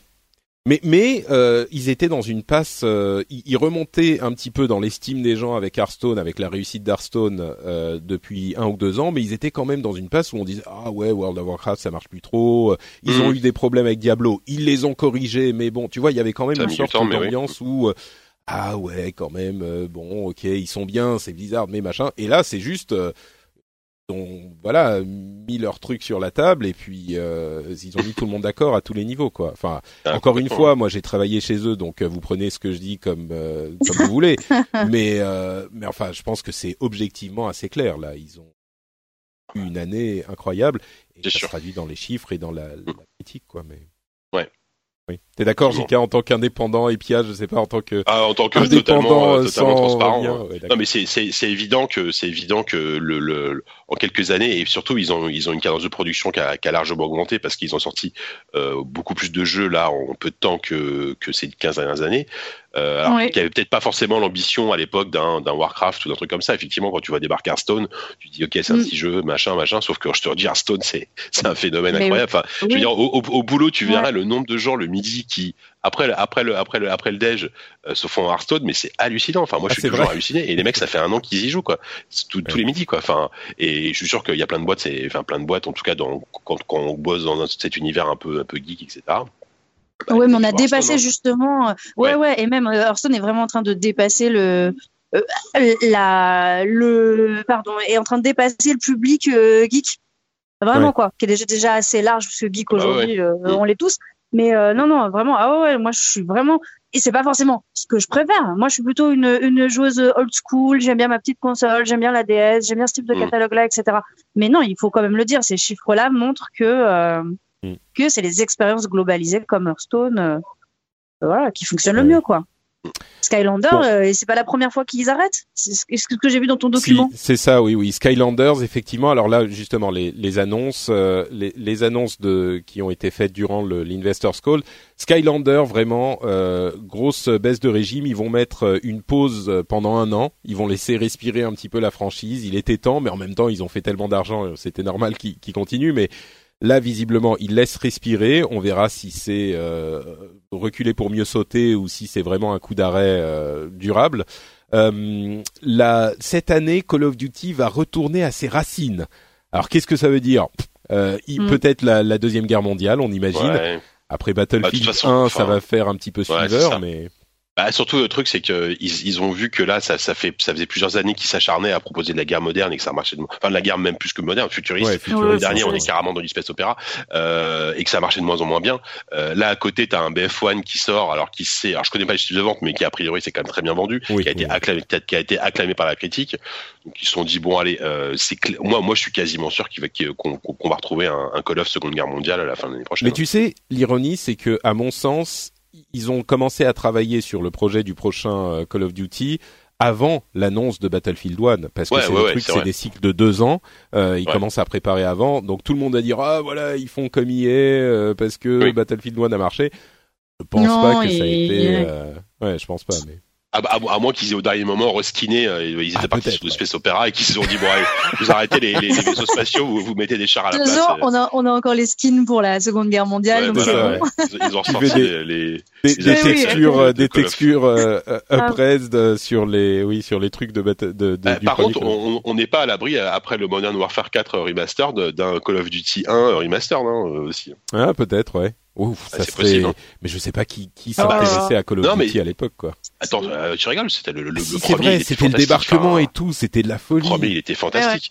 Ouais. Et, euh, et si, moi, moi, moi, un vrai, un vrai remastered, Et mais quand je dis un vrai remastered avec un, un vrai, une vraie réalisation hyper moderne et tout, Mm. euh, moi, je serais Ah, ravi d'y jouer. hein. Je serais Moi, ravi d'y c'est vrai que je me souviens. Je sais plus si c'était Medal of Honor ou Call of Duty, mais le débarquement, euh, c'était peut-être Medal of Medal of Honor, ouais. Et, et Call of Duty Ouais. avait fait euh, Stalingrad ou un truc Voilà, du genre. ça. Ouais. Et Il y a- il y a- c'était il y a et les deux, c'était de la folie, ouais. Et, et de toute façon, le, le, le, le premier Medal of Honor avec le débarquement était fait par les gars d'Infinity Ward. Bah oui, tout à fait. Oui, oui, bien sûr. Non, mais c'est pour ça que Ça oui, reste la c'est même pour ça que je les mets dans la. Euh, et justement à propos des de, de- des gars euh, qui font qui passent d'un jeu à l'autre, euh, on a Destiny 2 donc euh, Bungie, bon, c'est pas Medal of Mhm. Honor mais c'est quand même Halo. Euh, donc euh, Destiny 2 qui est toujours euh, prévu pour 2017. Donc euh, ça va, moi j'ai j'ai je peux continuer à respirer. Destiny sur lequel j'ai passé des des mois de ma vie euh, va va avoir une suite digne de ce nom en 2017 comme prévu. Donc euh, moi je suis content. On, on l'attend avec impatience. En tout cas, je l'attends. avec Bon, on est content pour toi. Ouais, merci, merci. Je sais. Je, je- Destiny est un, est un jeu clivant, mais euh, il n'empêche qu'il a ses fans et j'en fais partie. Bah, de toute façon, Euh, il s'est- il s'est il s'est très bien vendu. Hein, oui, oui, tout à fait. Oui, oui et puis il y a des gens qui sont encore dessus. Moi, j'ai des potes qui sont Mhm. encore sur Destiny avec euh, Rise of Iron, là, la- la- l'extension, la, mini extension de cette année. Et qui sont encore dessus comme des fous, euh, qui Ouais. sont, euh, qui cherchent les armes. Alors ils te ressortent euh, tous les deux mois une ancienne arme de la première année, mais un petit peu modifiée, qui est un peu plus puissante. Donc euh, ils vont la chercher dans les missions de folie, machin. C'était, il y avait vraiment un truc avec Destiny. Il y a un truc euh, qui s'est passé avec euh, The Taken King avec des sortes de d'enquêtes, de, mystères en jeu qui gardaient la communauté engagée d'une manière qui était très particulière et qui, qui d'ailleurs s'est retrouvée pour ceux qui ont suivi dans un jeu comme Legion de, de World of Warcraft. Il y avait des sortes de petits indices qui, qui dans le jeu qui t'amenait à essayer d'explorer d'autres trucs et de enfin bref c'était c'était un truc vraiment particulier quoi et mais, mais moi je pense euh, vraiment qu'un produit culturel et même un même un jeu vidéo même titre que n'importe quel autre quel autre produit culturel à partir du moment où il est clivant euh, ben c'est déjà euh, c'est déjà une forme de succès hein. Ouais, quand il y a des gens qui aiment beaucoup et des gens qui aiment pas. Ouais. Ou une proposition. Oui, voilà. C'est qu'il y a des propositions qui sont suffisamment novatrices, originales pour avoir des fans comme des détracteurs. Bah, c'est sûr que quand tu vois ça, quand on arrive sur des jeux vidéo où on n'a plus un consensus global, mais vraiment, euh, je dirais une répartition à 50-50 entre les gens qui disent que c'est un bon jeu et les gens qui disent qu'ils n'y joueront jamais. Moi, je trouve ça super intéressant. C'est sûr. Bon, je pense que les éditeurs préfèrent quand, quand 100% des gens disent que c'est un bon jeu, mais, euh, mais, en même temps, quand on voit euh, Watch Dogs 2, par exemple, qui a eu cette réception un petit peu tiédasse, euh, où c'était euh, ouais bah il est bien, il est mieux que le 1, il a des qualités, il est bien fait pour ci pour ça, mais en même temps Bon, il était aussi noyé au milieu de toutes les sorties. mais après, un Watch Dogs 2, alors est-ce que c'est pas aussi un problème de marketing euh, On voit quand même souvent un vrai, vrai, vrai décalage entre ce que euh, l'éditeur euh, a décidé de vendre au public et ce que le jeu est réellement et les qualités qu'il peut avoir intrinsèquement qui sont pas toujours celles qui sont mises en avant par la com. Peut-être, ouais, c'est possible. Bah, je demande. Mais ouais, c'est possible. Je sais pas si c'était le cas pour Watch Dogs 2, mais c'est sûr qu'il avait une euh, une communication un petit peu particulière. Mais même le jeu, enfin bon, bref, on va pas repartir sur Watch Dogs 2. Non, pardon. mais, mais alors, il le vendait, oui, mais il le vendait quand même comme un GTA like, alors que les mm. phases les plus réussies, si je dis pas de bêtises, c'était plutôt les phases d'infiltration. Ouais, ouais, ouais non, ça, oui. oui, après, après, ils, ils ont plutôt collé à, parce qu'ils, leur com était très, très décalé, très, très délirante, très, un peu, voilà, dans, dans cet esprit. Et le, et le jeu est comme ça. Enfin, j'ai quand même un peu joué, pas mal joué, et c'est vrai que le jeu est vraiment comme ça. Euh, mais bon, le truc c'est qu'il était, enfin, ouais, bon, c'est pas le moment de, parler de ça, mais il, il, était, il était tellement euh, différent du premier et, euh, et le premier surtout avait tellement déçu que, que les gens tout simplement ont, passé, ont, passé, le truc parce qu'ils se sont dit bon vas-y le premier euh, c'était décevant donc. Euh, Bon, il semble. c'est dommage, il mérite pas. Ouais, et il semble un peu mieux se vendre maintenant, sans doute avec les, les promotions, mais donc peut-être que les chiffres euh, montreront. Voilà, et puis un meilleur bouche à oreille probablement. C'est typiquement le genre de jeu qui, qui, va, qui va se vendre euh, en solde pendant très longtemps et qu'au final ils vont rentrer dans leurs frais peut-être un jour ou l'autre. Euh, South Park est encore décalé, il sortira l'année prochaine finalement, euh, et, et, plus en enfin, L'année prochaine, c'est c'est euh, c'est un peu plus compliqué. C'est-à-dire, ils ont dit qu'il sortirait sur l'année fiscale euh, à venir, donc à partir du mois de mars. Euh, donc il, peut sortir entre mars et avril prochain. Euh, donc peut-être qu'il sortira au mois de mars, tu vois, ça se trouve au final il est juste décalé d'un mois, mais euh, Ouais, à mon avis, si c'était ça, ils l'annonceraient, quoi. Mais non, je pense pas, mais effectivement, alors soit, soit ils savent pas trop quand, quand le sortir parce qu'ils ont peur de la concurrence en face et qu'ils ils, ils, ont, ils ont pris tellement de gadins là ces derniers temps euh, avec leurs chiffres de vente à la fin de l'année dernière qu'ils sont super, ils y vont reculons. C'est con parce qu'en en, en, ce moment, ouais, peut-être, ouais, bah, je sais pas, normalement il devait sortir là. Euh, je... Bah, il devait sortir en décembre au début, non? Ouais, c'est ça. Et si effectivement le jeu est terminé et qu'il ne sorte pas maintenant, c'est très con parce que là c'est la bonne période. En ce moment, il n'y a rien. C'est impossible. Euh. C'est inenvisageable qu'ils prennent le risque d'avoir le jeu terminé et de pas euh, faire du chiffre dessus. Il doit pas être bah fini. Non, je pense, que je pense aussi. avec, avec, les délais qui sont tellement resserrés entre le moment où on mmh. finit les jeux et le moment où on le sort, j'arrive pas à envisager qu'ils puissent se dire, bah, on l'a, on le garde. Souci, mais... Surtout que maintenant, effectivement, c'est la période, quoi. Encore que ils ont For Honor qui sort de... For Honor qui sort demain. Euh... Mmh. C'est demain déjà. Ah ouais. Bah oui, c'est ça, oui, je crois bien. Mais mais bon, en même temps, euh, moi je pense qu'il est effectivement ils, ils, veulent ils veulent prendre le temps de le de, de le terminer pour de vrai et euh, et c'est marrant parce que j'ai vu des réactions sur Twitter de gens qui disent oh il est encore décalé euh, merde qu'est-ce que c'est que ça machin. Et, et enfin à quelle vitesse on oublie euh, qu'il y a à peine deux ans on a eu euh, des séries de jeux complètement pas finis qui sont sortis et que le, le public mais on oublie et puis les gens sont pas du tout dans dans les alors moi c'est un truc que je suis vraiment en train de découvrir en ce moment parce que c'est ma première expérience au sein d'un studio de jeux vidéo.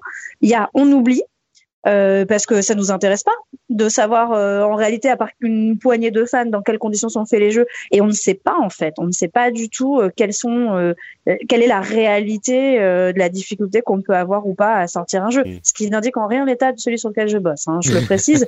Mais en tout cas on découvre, on découvre toute la complexité euh, de la fabrication d'un jeu. Bah ouais, moi je suis pas, je suis, je suis moins étonnée.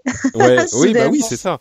Et, et, les gens voient Bah pas ça et donc ils se disent ah mais vas-y, mais c'est bon, sors-le maintenant. Et sauf que euh, Mais il y a un vrai problème de com de la part des éditeurs. Ils nous, ils nous font que de la com positive. C'est exactement ça. On vous sort Bah le oui, jeu, mais- on vous dit ouais, on a eu Mais des. oui, mais t'as pas envie de dire aux gens euh, ah ça a été Bah tellement non, dur de le faire, euh, on en a chié. Mais c'est quelque chose qu'on, mais c'est quelque chose en termes de communication, c'est quelque chose qu'on va euh, accepter pour certains, pour certaines autres œuvres. Un livre, un film. Je vrai, parle pas d'une œuvre d'art. On va dire ah, il a souffert, il a mis euh, le sang et les larmes. Quelque chose qu'on avait finalement un petit peu, rappelez-vous, euh, qu'on a un petit peu accepté pour The Last Guardian par exemple, mais qu'on ne peut pas Ouais. envisager pour un jeu South Park. Bah, en fait, justement, je crois que. Parce que tu pointes un truc bien, c'est que derrière The Last- derrière The Last Guardian, t'as un auteur, exactement, c'est Voilà. ce que j'allais dire. Euh, ouais. Et c'est toujours le même problème. Alors, que, que Fumito Ueda a galéré entre guillemets à faire son jeu, tu Ouais, l'acceptes parce que c'est un, c'est un artiste machin, tout ce que tu veux, même si, Voilà. même si peu importe qu'il y ait 50 personnes derrière. Ce Spark, euh, tu, tu, Ouais, il y a quand même euh, derrière, les, les comment ils s'appellent, Mastone et à machin. part là. Karen Stone, mais eux, ils sont impliqués de loin dans le truc. Enfin, de loin, ils ont Mais- participé peut-être à l'écriture, mais voilà. Mais c'est vrai que tu pointes du doigt, Pia, le, le fait que finalement, euh, derrière ce que tu dis, c'est le fait qu'il n'y a pas euh, de de- d'auteur, enfin d'artiste derrière les jeux vidéo, et c'est une grande différence Non. par rapport aux autres médias. Et c'est une intention, euh, à mon sens, très nette. Euh, des, des développeurs et des éditeurs qui veulent Ah pas oui, donner la paternité d'un jeu à une personne qui pourrait ensuite partir ou machin et c'est sûr Parce que qu'on a vu peut-être comment ça s'est encore, euh, passé, euh, voilà, chez Activision, etc. Avec Ah oui, non, mais à chaque euh, fois, à chaque fois. Mais, mais et peut-être aussi, bon, il faut être honnête, euh, peut-être parce que les jeux vidéo sont encore plus des efforts collaboratifs que les autres œuvres, à part peut-être le cinéma et encore. Euh, mais mais il n'empêche, il y a quand même un petit peu, je pense, de cet Non, aspect. non. euh, Ouais. Ouais. Moi, je Bon. le vois en tout cas de plus en plus. Un film, c'est un, c'est un produit vraiment. Euh, comme on dit, c'est un projet collaboratif. N'empêche qu'un film, ça va tenir parce que tu as une vision, qu'elle soit bonne ou qu'elle soit ça, mauvaise, ouais. qui va euh, diriger tous les efforts dans la même direction. Euh, moi, j'en suis de plus en plus convaincue. C'est ce qu'il faut pour les jeux. On a juste un problème, c'est que le coût de, de fabrication d'un jeu est tel que personne veut prendre le risque de foutre ça entre les mains d'une personnalité ou en tout cas une marque, puisqu'on développe plus des jeux, on développe des marques de, de mettre une marque entre les mains d'une seule personne et puis pour des, des considérations aussi de, de propriété intellectuelle. Mais moi, je me demande si, et là, on se projette dans, dans quelques années, je sais pas, est-ce qu'on fait un peu de la, est-ce qu'on fait un peu de la SF Est-ce que tous ces jeux qui sont beaucoup trop chers à produire et qui se vendent de moins en moins bien vont pas euh, à nouveau euh, commencer à régresser un petit peu? Les moteurs aujourd'hui sont de plus en plus simples à utiliser, les moteurs de développement et permettent des rendus graphiques de plus en plus beaux avec moins d'équipes qu'auparavant. Est-ce qu'on va pas revenir justement sur des équipes euh, plus petites pour, euh, je dirais, toute une partie de la production, même s'il y aura toujours des, des blockbusters gigantesques qui vont, euh, qui vont continuer Bah, à. ouais. Moi je crois que Je suis- moi je je suis crois qu'il y a les d'accord, deux. Hein. Moi- je crois qu'il y a les deux. Il y a la place pour tout ça. Peut-être qu'il y aura moins de triple A, mais il y en aura toujours. Voilà. Mais par ouais. contre, c'est ce C'est qu'on super, voit. ça, ce serait une très bonne nouvelle. Mais c'est ça, mais c'est ce qu'on voit déjà aujourd'hui. On voit des trucs. Bon, d'une part, il y a tout un panel, tout un, un spectre euh, d'indépendants plus ou moins gros qui font leurs jeux eux-mêmes Ouais. dans leur garage. Mais il y a aussi des gens, bah, tu les, vous l'évoquiez tous les deux. Euh, Ueda avec The Last Guardian, c'est exactement ça. C'est des Ouais. productions peut-être un petit peu plus modestes. Double On a, euh, A. voilà, double Ah oui, A, double A, enfin, ouais. des, des trucs avec euh, des gens comme Kojima, des gens comme, enfin, il y en a, il y, a- il y a quelques personnalités comme ça. Mhm. Peut-être un petit peu plus au Japon, mais euh, mais ça veut pas dire qu'il peut pas y en avoir ailleurs. Alors après, euh, je, je, sais pas combien a coûté de la Guardian filiale. Je pense que vu, vu le temps de développement, c'est long, mais mais pas. euh, Bah typiquement, bah après, bon, Pia, tu, tu y travailles un peu, mais c'est vrai que Focus, par Ouais. exemple, qui est l'éditeur de Bah, Cthulhu, c'est ce que j'allais se- dire, se- ils viennent voilà, de se sortir définit leurs comme un éditeur de double A, quoi. C'est euh, Mais pas, oui, pas de mais oui. Et suite à la What's Next là qui s'est déroulée il y a quelques semaines, ils ont eu pas mal de papiers, euh, notamment chez euh, Challenge, etc. Euh, là, j'arrive pas à les retrouver, mais ils ont fait des très très bonnes, euh, ils ont fait des très très bons chiffres de vente et euh, et, et je pense qu'ils ont une, une marge de progression euh, au niveau du chiffre d'affaires euh, qui est bien plus élevée à l'heure actuelle, euh, proportionnellement parlant, que euh, que les, les autres euh, les autres euh, principaux euh, éditeurs. Ouais, parce que il y a- le, le, le, le risque C'est ça, Challenge, Focus Home Interactive, la nouvelle pépite du jeu vidéo. Mmh. Ah oui, parce Ah, qu'ils ont un rendement qui va beaucoup plus vite. Oui. le deuxième éditeur français hein, derrière Ubisoft, hein, mine de rien. Voilà. Sauf écoutez, euh, pour ce quatrième trimestre, une croissance de 102%.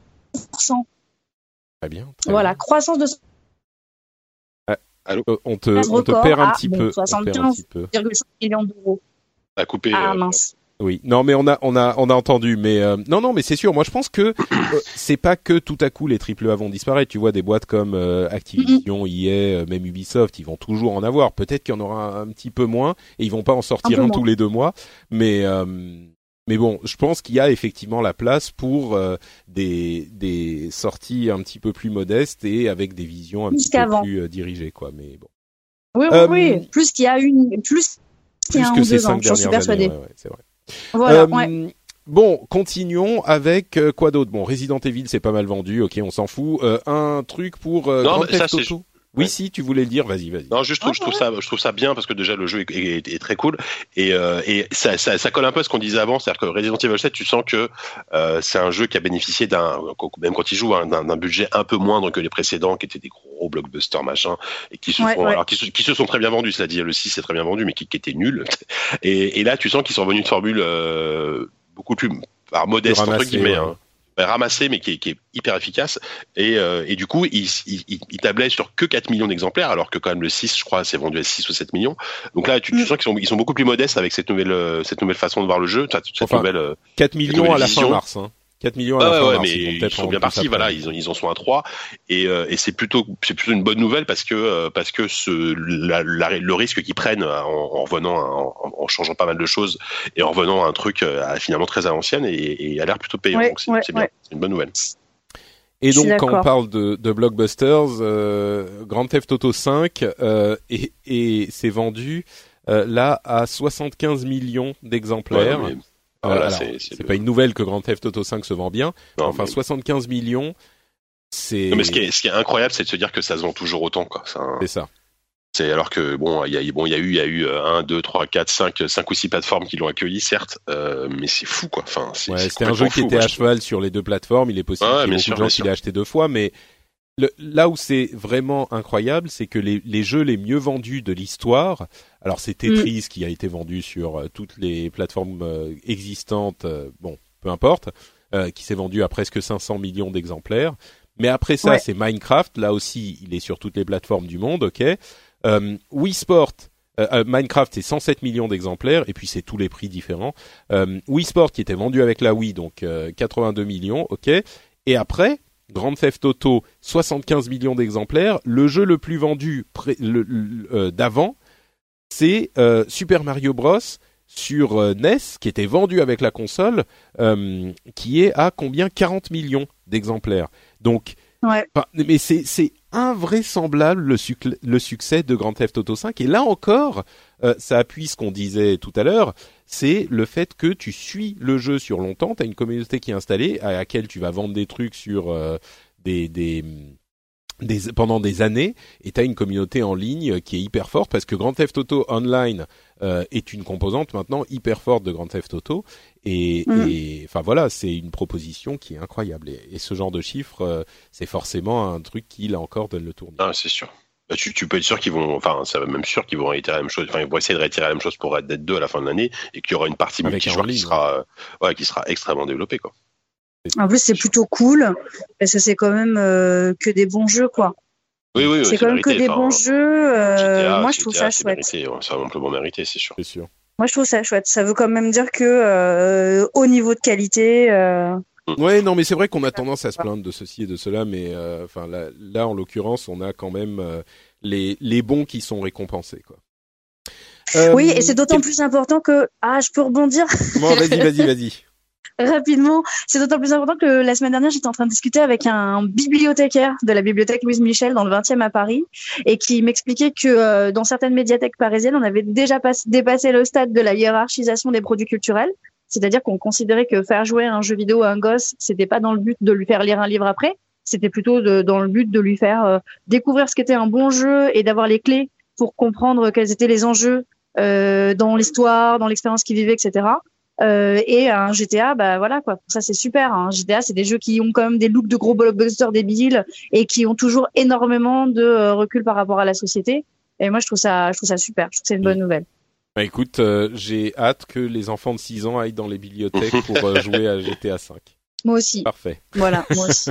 Mais non, mais GTA 5 a sa place euh, dans une médiathèque. Oui, oui, bien sûr. Je suis pas sûr que ça soit les enfants de 6 ans qui doivent Ah, y en, jouer, en- mais en- ensuite. en termes d'écriture, c'est c'est brillant. hein, Ah mais c'est ma- oui non général, évidemment euh, évidemment non mais ça on est d'accord je, je Non, suis mais je te disais pas par à- rapport aux enfants, hein, mais je te Non, disais ça, bien même si je, ah, je sais bien, tu ne pouvais pas t'empêcher de rebondir, mais je disais vraiment par rapport à, c'est-à-dire l'éducation euh, du consommateur ouais. à Mm. reconnaître voilà, à reconnaître un produit de qualité. Et je trouve que euh, le jeu vidéo, pour le moment, il n'est pas du tout aidé par les instances euh, intellectuelles, parce qu'il est quand même considéré encore, malgré tout, euh, globalement, hein, plus comme du caca, mais comme quelque chose de quand même pas très culturel. Bah, c'est génial de voir que les consommateurs d'eux-mêmes ne sont pas des animaux, sont pas des imbéciles, ils choisissent les bons jeux. C'est les bons mm. jeux qu'ils vendent le plus. Ouais, je trouve ça génial. Un peu d'espoir envers l'humanité. ouais, et on en a besoin en ce moment. Euh, ben oui. Mais, mais oui, mais tu sais quoi Peut-être que Trump joue à GTA. Hey everyone, I've been on the go recently. Phoenix, Kansas City, Chicago. If you're like me and have a home but aren't always at home, you have an Airbnb. Hosting your home or a spare room is a very practical side hustle. If you live in a big game town, you can Airbnb your place for fans to stay in. Your home might be worth more than you think. Find out how much at airbnb.com/slash boast. Hi, my name is Danny Pellegrino from Everything Iconic, and I'm excited to talk to you about Club Med. Club Med operates beach and mountain resorts and is the best all inclusive getaway for families. They have Club Med Punta Cana, their flagship family resort, and many other options in Mexico, the Caribbean, and around the world. Club Med are the pioneers of the all inclusive concept, which is the best way to vacation. Great for families, groups, or even solo travelers looking for land and water sports, delicious food and a place to make unforgettable memories. Visit clubmed.us, call 1 800 Club Med, or your travel advisor. Non, c'est les boules. Je sais pas. mais mais en tout cas, euh, c'est bah ça, tu sais, ça ne va changer que quand nous on sera en âge de d'être euh, euh, sénateur et, euh, et, et élu quoi. Mais bon. Euh, et d'ailleurs, ça commence. Bah, ça commence. Non, il faut avoir au moins. Regarde, Benoît Hamon, dit qu'il est jeune, il a 49 ans, le mec. Ouais, ouais. Écoute, moi, j'en ai, j'en ai 43, donc euh, oh là j'y arrive, arrive. Bah, dans 6 ans, on vote pour toi. Hein ouais. mais non, ce serait génial. Écoute, euh, génial. pour une, vie en triple A, votez Béja. Moi, je pense que c'est pas mal comme slogan. Je vote sur ça. Non, double A, double A, mec. Sinon, t'es un candidat de droite. Ah oui, merde. Euh, il faut rassembler, c'est vrai. Non, non, moi, je reste au centre. moi, je suis neutre. C'est hyper intéressant ce qui se passe aux, aux États-Unis. Euh, suite à l'investiture de Trump, il y a pas mal de, alors notamment de, de, de personnalités de la Women's March, hein, la marche des femmes, euh, qui s'est déroulé euh, quelques semaines après en, en, en réponse à son comportement vis-à-vis des femmes notamment. Il y a des figures de la Women's March qui se présentent justement euh, dans les prochaines élections euh, donc locales et euh, notamment une développeuse qui s'appelle Brianna Wu que je, que je suis et c'est fait plaisir quoi. Ouais, Moi, je peux pas voter pour elle parce que, en l'occurrence, mais voilà, donc peut-être que ça va nous arriver en France aussi. Bah écoute, il y a même un mouvement, je sais pas si vous avez vu ça, mais un mouvement diva de Overwatch en Corée euh, qui est mhm. devenu le symbole d'une euh, d'un mouvement féministe.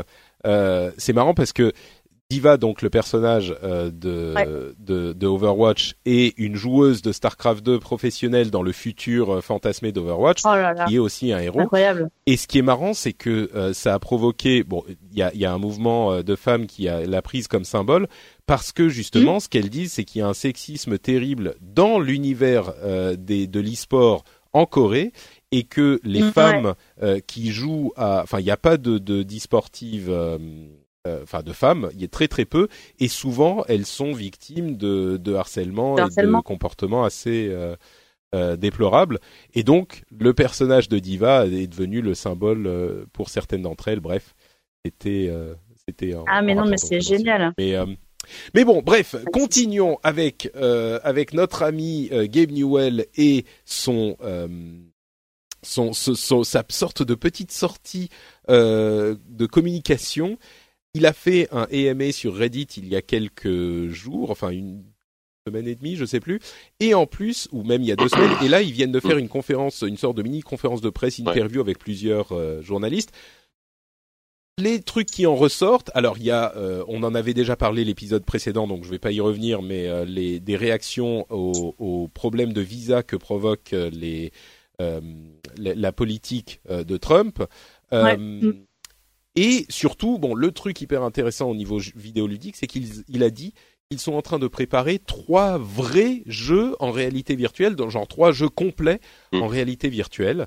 Et là, les, les fantasmes de tous les fans de Half-Life euh, commencent Non. à se. Je savais pas. enfin, je sais pas, je dis ça, mais je pense pas. Enfin, jamais. Mais, mais trois vrais jeux, donc c'est à ça qu'ils travaillent. Hmm. euh, je sais pas, ça, tiens, Jika euh, qui est silencieux depuis tout à l'heure, ça t'inspire un truc des, des jeux de Valve Ouais. euh, en réalité Bah virtuelle oui, oui, bien ou- sûr. Bah nous, nous, enfin voilà, rappelons quand même, euh, voilà que Valve, euh, ils sont derrière SteamVR, ils ont développé en, en- en partenariat avec HTC le Vive, euh, qui, est, qui est le casque le plus, euh, le plus complet en termes d'immersion aujourd'hui qui est, qui est disponible.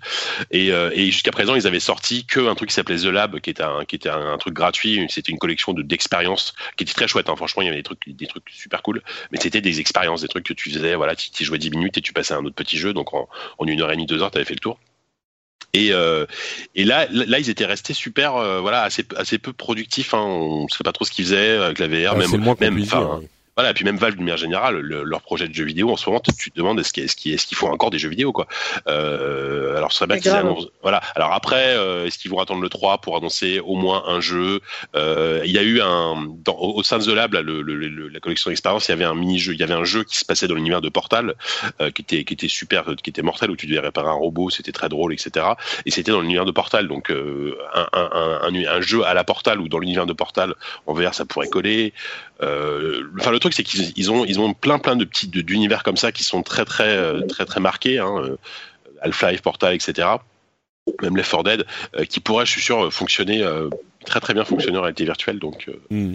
Ouais. et oui, et, et- et ce, qui est, intéressant, juste pour finir, c'est qu'ils ont précisé, alors déjà, ils sont en train de développer des, des contrôleurs, des nouveaux contrôleurs pour le Vive, euh, vachement immersifs. En fait, c'est des sortes de bracelets que tu mets autour des, mains. Et euh, il expliquait, en fait, il, il, comparait, il, se comparait un petit peu à, Nintendo et Miyamoto parce que ils, ils développent leur jeu en pensant avant tout euh, à- aux contrôleurs. Euh, C'est-à-dire que vraiment, ils, se focusent énormément sur le, les, les contrôles et euh, ils disent voilà, nous, nous, ce qu'on veut, ce qu'on veut, c'est qu'on développe le jeu et le hardware en même temps, et ça nous permet vraiment de, créer un, un- une expérience très très complète et très très immersive. Donc, je suis assez, ouais, je suis quand même assez excité et assez- surtout assez confiant dans leur capacité à proposer des vraiment un top niveau en termes de, de jeux en réalité virtuelle. Ouais, et, et il disait aussi, euh, enfin, c'est, c'est bon, ça risque de vouloir dire qu'il va falloir euh, encore racheter du matériel. Euh, Ah, par contre, ouais, encore et, et a priori, euh, je pense pas que ça soit avec le Vive que ça soit le- la version optimale euh, Non.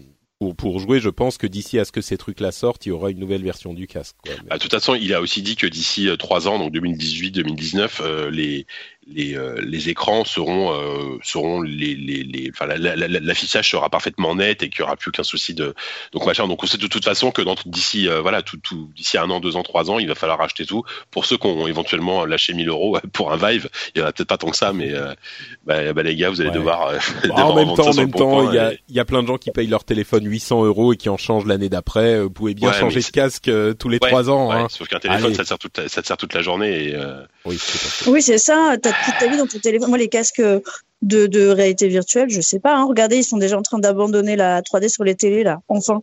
Oui, ou enfin déjà, Ouais, oui, ça leur a pris quelques années, mais c'est pas la même ouais, chose. Mais non, la même mais chose, ouais. En même temps, en même temps, je dis ça, mais c'est vrai qu'il y a plein de gens qui disent ouais, la VR c'est comme la 3D sur les télés, euh, ça va être marrant, marrant deux ans et puis tout le monde va va l'oublier. Euh, visiblement, Valve est en train de parier énormément, enfin parier énormément. En même temps, ils sont tellement, ils font tellement d'argent sur le store, euh, c'est presque leur argent Ouais, de poche ouais. qu'ils mettent dans le développement des jeux, euh, des jeux VR, mais euh, mais bon, bref, on Ah, verra. En Facebook, tout cas, ils ont pareil. trois Enfin, jeux complets. On va en parler de Facebook là tout à l'heure, mais Facebook c'est pareil. Ils ont ils ont lâché je sais pas combien de milliards pour Oculus. C'est c'est quand même dire qu'ils croivent, enfin qui qui, qui croivent. C'est très bien. Ils croivent. non mais si, ils y Croivent, ouais. ils y croivent carrément. qu'ils ont foi en, en l'avenir de la VR. Et puis non, mais d'une manière générale, la VR c'est ça, ça, ça va plus loin qu'un gimmick comme la 3D. Alors c'est extrêmement compliqué aujourd'hui à vendre aujourd'hui parce que parce que y a parce que les contenus sont pas vraiment là, parce que ça coûte très cher. Euh, on va dire que c'est une nouvelle façon de, de, à la fois de jouer, à la fois de, de se divertir, etc. Qui je pense de toute façon va finir par se développer. Euh, qui- Oui, on est plus en présence du futur avec la VR qu'avec la C'est ça. 3D. Hein. Ça, c'est sûr. on, on en est vraiment Même si l'une implique l'autre. On est vraiment, on Ouais, est ouais. vraiment au tout tout début. Donc, euh, donc c'est le truc, c'est qu'il va y falloir, il va falloir plusieurs années pour que, euh, pour que les, les, les, les boîtes qui ont dépensé des millions, voire des milliards en R&D, euh, rentrent dans leurs frais, parce que, parce qu'aujourd'hui, le succès grand public, il est pas là, c'est sûr, quoi. Bah justement, Ouais. euh, le procès entre ZeniMax et Oculus, enfin, enfin, entre Facebook, mais oui entre Oculus, euh, s'est soldé par une victoire de ZeniMax qui se voit accorder 500 millions de dollars de euh, dommages et intérêts. Alors il n'y a pas eu de euh, de, de, de de, de réponse positive pour Zenimax sur la propriété intellectuelle. Par contre, il y a eu un, une euh, cassure de NDA euh, qui était assez grave évidemment puisqu'on se souvient que euh, Palmer Lucky était allé avait été autorisé à aller euh, jouer avec avec John Carmack chez Zenimax et, sous mm. NDA pour voir ce qu'il développait là-bas et finalement bah, on le sait hein, Carmack est allé travailler chez Oculus machin bref ça, c'est une chose. Euh, Zenimax a dit qu'ils pouvaient peut-être se réserver le droit, enfin qu'ils allaient peut-être se réserver le droit de euh, de demander une injonction à la vente d'Oculus Rift. Mmh. Euh, alors, selon l'analyse de gens qui comprennent un petit peu mieux que moi toutes ces choses-là, mais ça me paraît mmh. cohérent à mon sens, ça va s'arrêter là. Euh, ils vont peut-être même demander un petit peu plus d'argent à, à, Oculus, mais ça va se terminer. Je pense pas que qui que ce soit va faire appel. Bah, à, à, la base, à la base, Animax réclamait quand même 4 milliards. Hein. C'est 3 ou 4, je sais plus. Ouais. C'était 4, c'était c'était 4 milliards. Je pour que c'était 4 milliards. Donc bon, là, ils ont 500 millions, ce qui est ce qui est bien, hein, c'est sûr, mais mmh. j'aurais préféré avoir 4 milliards, c'est sûr. C'est sûr, mais moi Surtout je crois pour que... Zenimax qui, est, qui reste une petite, un petit éditeur, quoi. Un petit éditeur, j'exagère, mais. Je pense que euh, oui, c'est bah disons que c'est un joli euh, supplément pour l'année. Euh, ah oui, ça va. mais mais je pense qu'ils vont à peu près s'arrêter là. Ils obtiendront peut-être un petit peu plus, mais euh, Oculus veut que cette histoire disparaisse. Euh, c'est bon, ils en ont marre. Et, et Zenimax, je pense qu'ils savent qu'ils peuvent pas, ils peuvent pas non plus pousser le bouchon euh, tellement loin. C'est un petit peu qui tout double quoi. S'ils font appel, ils risquent de finalement ne rien avoir dans un second procès. bon, on, on on ne sait pas exactement ce qui va se passer, mais à mon sens, j'imagine que ça va s'arrêter là. Mais on verra. Euh, donc là, c'était le petit détour par euh, Oculus et Facebook. L'autre euh, truc dont je voulais parler à propos de, Valve, c'était l'arrêt de Steam Greenlight qui va disparaître dans quelques mois, remplacé par, en fait, c'est, je ne sais plus comment ça s'appelle. il faut que j'aille regarder les notes. Les de, ouais. Le, mais comment il s'appelle le nouveau système? C'est euh, Steam euh, Open, euh, Steam pour tout le monde, direct. Voilà, merci, merci Pia. donc, le, pour remettre les resituer les choses, Steam Greenlight c'était un système parce qu'en en fait Valve devait accepter chacun des jeux individuellement pour qu'ils soient présents sur Steam. Et Greenlight donnait la possibilité aux développeurs de proposer leurs jeux à la communauté et la communauté votait pour euh, donner plus de visibilité aux jeux. Et s'ils atteignaient un certain niveau, les jeux étaient considérés par Steam pour les inclure dans euh, le, le, store, euh, le store vrai, le, le, store total, enfin total, le, le, store en tant que tel. Steam. Donc sur Steam. Merci. Il faut, on peut dire les choses simplement parfois. le remplacement, en fait, sera un système où n'importe quel développeur peut euh, peut soumettre son jeu à Steam et après une sorte de review mécanique euh, du, du, des propriétés du jeu, s'assurer qu'il marche, qu'il se lance, euh, s'assurer que le développeur existe bien euh, et qu'il a bien rempli les formalités, etc.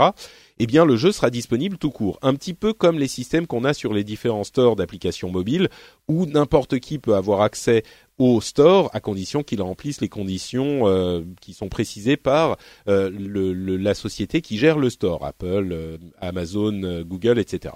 Donc, ce système euh, impliquerait que les développeurs rempliraient un petit peu de, de, paperasse que Steam décrit comme, enfin que Valve décrit comme équivalent euh, de ce qui est nécessaire pour ouvrir un compte en banque et paierait une somme qui est remboursable. Alors on ne sait pas comment exactement la somme est remboursable.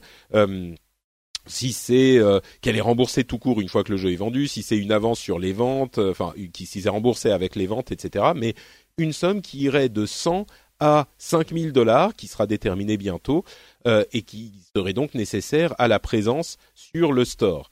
Euh, les réactions à cette annonce ont été positives et euh, négatives, on va dire mitigées chez certains, parce que certains se plaignent du fait que ça pourrait fermer les portes de Steam à des groupes comme les étudiants ou les tout petits développeurs indépendants, etc. Bon, les étudiants, c'est peut-être un problème à part qui veulent mettre leur projet sur Steam. Euh, je ne sais pas comment ils passaient. Est-ce qu'ils passaient par Steam Greenlight pour le moment? Euh, Je ne sais pas comment ils avaient accès au, store aujourd'hui. Mais pour les développeurs, à mon sens, bon, peut-être qu'on sera pas à 5000 dollars, mais un développeur qui veut mettre un jeu en ligne et euh, qui ne peut pas même espérer refaire 5000 dollars sur son jeu, je sais pas, à moins que ça soit euh, deux bâtons qui s'envoient une balle en pixels, je sais pas qui va pouvoir développer un jeu et ne même pas espérer faire 5000 dollars. Enfin, c'est pas réaliste comme développement si t'as pas 5000 dollars à mettre en avance sur un, un Steam Store, peut-être pas 5000, mais enfin 1000, 2000, 3000. Je, je sais qu'il y a des indés qui font tout dans leur garage, mais enfin quand même quoi. C'est, ça me paraît pas déraisonnable ce type de somme. Peut-être pas 5000 pour certains mini développeurs. Et d'une manière générale, enfin, je sais pas, moi, ça me paraît être un système plus ouvert et plutôt positif, non? Je sais pas. Euh, ce que vous en pensez, Jika ou? Moi, je pense que. non, vas-y, commence. non, non, vas-y, Pia, vas-y. Commence, Pia. Je, je, change mon fusil d'épaule. C'est vrai. Euh... Ben, J'allais juste dire que c'est pas évident. Euh, on aurait tendance à se dire, bah écoute, c'est pas mal, ça va faire un peu d'écrémage. Il y aura que des que des projets euh, un peu sérieux ou au moins euh, qui auront été un petit peu euh, un petit peu euh, avec un plan de com quoi, un business plan pardon solide. Euh, et en même temps, moi j'aimais bien l'idée. En tout cas, je connais quand même pas mal de développeurs indés complètement utopistes qui font des jeux un peu euh, pour euh, pour l'amour de l'art et ça on voilà on s'en éloigne à, nouveau quand je vois le succès d'une plateforme comme euh, itch.io par rapport à Steam alors qu'elle est minuscule hein, on va pas se on va pas se mentir il menace pas du tout Steam mais tu vois qu'il y a quand même une demande pour des jeux qui vont être à la fois beaux intelligents et qui vont pas être créés dans une démarche uniquement de profit donc je sais pas voilà bah, ça vous avance quand même bah oui, non, non, c'est sûr. C'est c'est une vision qui est tout à fait euh, tout à fait euh, légitime. À mon sens, ces jeux-là, si tu vois, tu t'es en train d'écrire un jeu beau, intelligent, euh, un jeu beau, intelligent, je pense qu'il va trouver un petit un minimum de public, tu vois. Euh, oui, mais ils peuvent, ils peuvent refuser de le faire dans une démarche euh, mercantile. Ils peuvent refuser. Oui, déjà pas forcément. Je suis assez d'accord. Et ensuite, ils peuvent refuser de le faire dans cette démarche. Euh, je veux dire, Steam est quand même assez décrié auprès des. Mais oui, bien sûr, Steam est assez décrié auprès des développeurs indépendants. T'as plein de jeux beaux et intelligents sur itch.io pour lesquels tu donnes l'argent que tu veux. Euh, je pense notamment par exemple à Sacramento qui a été créé par une euh, par une française qui s'appelle euh, Delphine Fourneau, euh, qui fait partie du, du collectif Klondike, donc qui est hyper connu aux États-Unis et beaucoup moins chez nous. Euh, elle est plutôt illustratrice. Elle avait participé à la Media Jam, la, la, la, la Jam de Mediapart, euh, notamment. Bah, ce jeu est sublime, il est beau. c'est une espèce de walking simulator dans ses euh, dans ses aquarelles, euh, principalement ses carnets de voyage, mais pas uniquement. Bah, je pense qu'il a été pas mal téléchargé. je pense qu'il pourrait tout à fait mériter bah, de payer 20 balles ou 25 balles. Oui, voilà. Et c'était pas sa démarche, c'était pas ce qu'elle voulait. donc, donc non, je pense que moi j'ai longtemps été, mais je pense par rapport à ma, ma, ma culture, ma carrière, pas très intéressée par les indés ou en tout cas par cette démarche de faire un jeu uniquement par amour du jeu et rien d'autre euh, je me rends compte que c'est une, idée qui est viable et euh, à une époque où on se pose de plus en plus de questions sur, euh, allez, je vais extrapoler un peu, mais sur la place du travail dans notre société, euh, le méchant capitalisme, etc. Je ne sais pas si il faut accueillir cette nouvelle à bras ouverts. Après, on sait tous que Steam Greenlight, ça avait quand même plein de problèmes, notamment le fait que c'était plutôt les campagnes marketing agressives plus que la qualité des jeux qui permettaient d'être greenlightés. Euh, voilà. Donc je sais pas. Honnêtement, je trouve que c'est intéressant. Moi, je vais faire un petit peu le, je vais me faire un petit peu le l'avocat du diable. Ou, ou alors non. Avant ça, je vais laisser euh, Jika nous dire nous dire ce qu'il en pense euh, pour être hmm. un petit peu un petit peu fair, un petit peu honnête. Vas-y. Ouais, bah, moi je vais essayer de me placer un peu en normand. Tu vois, je vais pas pas trop m'engager. Non, mais euh, je fais une en normand. Non, mais je veux dire ça. Pas... Ce qui est ce qui est ce qui est vrai, c'est qu'il y a un gros problème aujourd'hui de visibilité sur Steam euh, parce qu'il y a il y a tellement de sorties. Enfin, on en revient à ce qu'on disait tout à l'heure. Il y a tellement de trucs qui sortent tous les jours que qu'il y a énormément d'indés qui sont hein, euh, parce qu'on parlait de Triple tout à l'heure, mais, mais aujourd'hui, la scène indé, c'est hyper compliqué. Et, euh, et, effectivement, quand, quand, quand tu as fait 100 euros pendant un an à vivre, euh, voilà, à développer ton jeu parce que parce que tu as le chômage qui te paye, on va dire, il y a, y a plein de jeux qui sont développés comme ça. Oui, que derrière, bah, oui. bon bah, t'es es obligé de lâcher. on pense à un Outzer par exemple. Voilà, par exemple, Outzer. Mais sauf, sauf qu'à Outzer, eux, ça c'est très bien vendu parce que parce que voilà. Euh, mais euh, mais et que derrière, tu dois relâcher 5000 dollars. Bah 5000 5000 dollars, c'est quand même c'est quand même une grosse somme. Alors euh, voilà.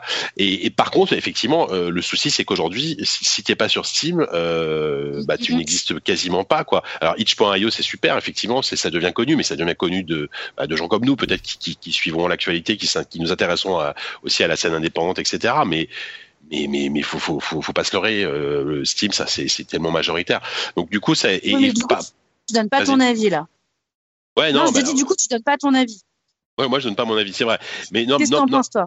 Bah, Ah Je pense, je pense qu'effectivement, c'est pas. Alors, le- non, en fait, c'est, j'ai- pareil, j'ai du mal à, à avoir un avis tranché parce que Greenlight était quand même, euh, voilà, et co- comme tu disais, c'était pas très équilibré, euh, c'était pas forcément idéal. C'est un système qui était beaucoup décrié. Après, est-ce que ce système-là est, sera mieux? Je j'en suis pas convaincu non plus. Donc, je vais faire une réponse de Normand. Je n'en sais rien non plus. Je, je- faut, faut, faut, faut attendre de voir. Faut attendre de voir. Et moi, moi, moi, ce que j'aimerais, ce serait que derrière, il y, a, il y a une plateforme indépendante, alors itch, itch.io ou autre chose, qui émerge euh, un peu plus, qui est, euh, qui, qui, qui gagne en visibilité, pour qu'on se dise, on n'est pas obligé d'aller sur Steam euh, pour acheter des jeux. On peut trouver des jeux sur sur sur GOG, sur euh, itch.io, sur plein plein d'autres plateformes euh, qui sont très très sympas, qui mettent en avant euh, des trucs euh, peut-être beaucoup plus confidentiels, beaucoup plus euh, parce que itch.io, à itch.io, t'as as quand même des trucs très très chelous par moment quoi. Tu dis Bon. bon voilà et voilà.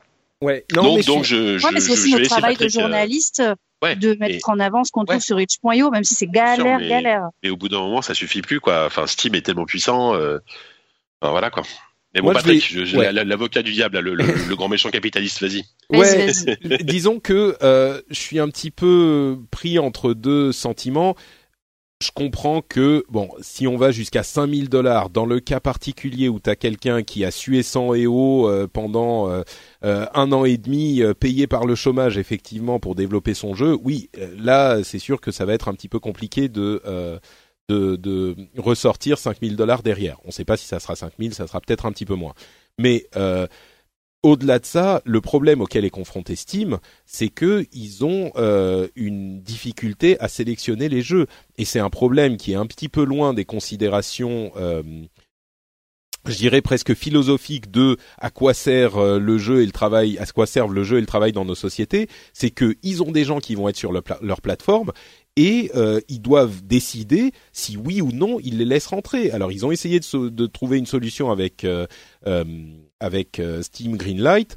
Euh, ils ont ils sont dit euh, bon bah ça ça fonctionne pour certains aspects mais il y a d'autres problèmes. On va et puis il y a surtout tellement de jeux qu'on n'a plus le temps de les passer en revue tous.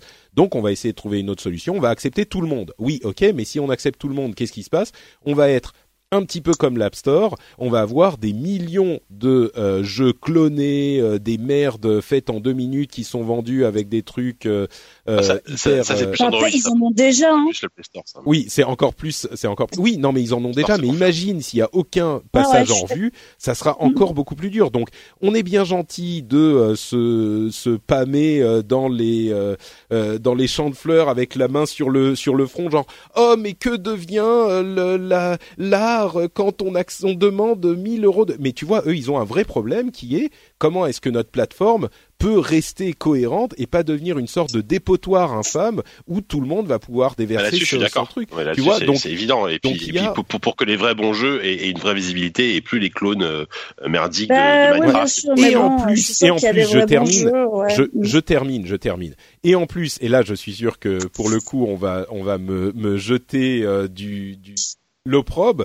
Euh, on, on est bien gentil à se dire euh, oui, mais moi, je développe le jeu pour la beauté de l'art, et en plus, euh, je veux euh, pas faire de campagne marketing, et en plus, je veux pas le vendre, et en plus, euh, moi, je suis euh, un artiste à un moment, oui, tu prends toutes ces conditions, t'en as parfaitement droit et c'est peut-être même admirable, mais tu peux pas en plus exiger que on te mette sur Steam gratuitement parce que toi tu Non, veux que.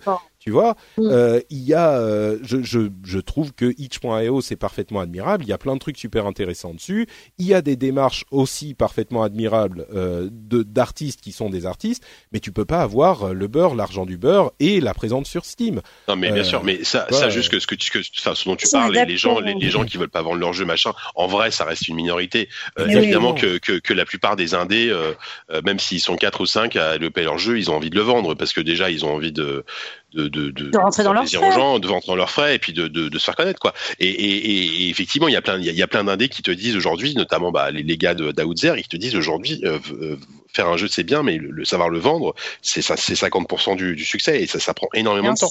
Et évidemment, les indés qui, qui, qui font un jeu et qui espèrent le sortir comme ça sans en parler, bah, euh, non, c'est complètement utopique d'espérer euh, ne serait-ce que rentrer dans tes frais. Donc, donc il faut savoir vendre. Il- le, le marketing, même même quand t'es indé, est ultra important. Donc voilà. Quoi. Ouais, je pense qu'il y a effectivement cette, euh, cet élément important à remettre au centre de cette question de Steam, c'est que il y a, enfin bref, bon, voilà, j'ai dit ce que j'avais à dire. on après, a tous dit après, la question, c'est peut-être que peut-être que si on paye entre 1000 et 5000 dollars, euh, peut-être que euh, et ça ils n'ont pas donné les détails. Peut-être que ça veut dire que euh, ça va être euh, de l'argent qui va être. Parce que qu'est-ce qu'ils vont faire avec tout ce fric en plus Steam ben, Peut-être qu'ils vont payer des gens pour faire des vraies sélections, euh, comme on peut voir sur mmh. certains stores. Ça, tu vois, ça c'est par exemple, c'est une proposition que je trouverais vraiment judicieuse. Ouais, t'as payé, euh, c'est-à-dire que tu as payé sur ton budget soit dev, soit sur ton budget euh, market. Bon bah là, en l'occurrence, euh, tu as le droit d'être sur un store où il y a un petit peu d'agrégation, euh, où on met en avant, il y a de la reco, etc. Peut-être. Mais là, tu vois, là déjà tout de suite, moi, je, je serais plus enthousiaste. Là, je dis pas que c'est pas bien. Je dis juste que ça pose toujours un petit peu des questions d'éthique. C'est-à-dire que si tu as le blé, tu peux aller sur Steam. Si t'as pas le blé, tu peux pas aller sur Steam. Et en même temps, tu as raison, Patrick. Si tu as un projet sérieux, bah, 1000 balles, tu peux les prévoir. Ouais. Non, mais c'est sûr que et, bon, et il y a une différence entre 1000 et 5000, on est d'accord, ça met la barre à une différente hein. hauteur pour des, des super petits indés.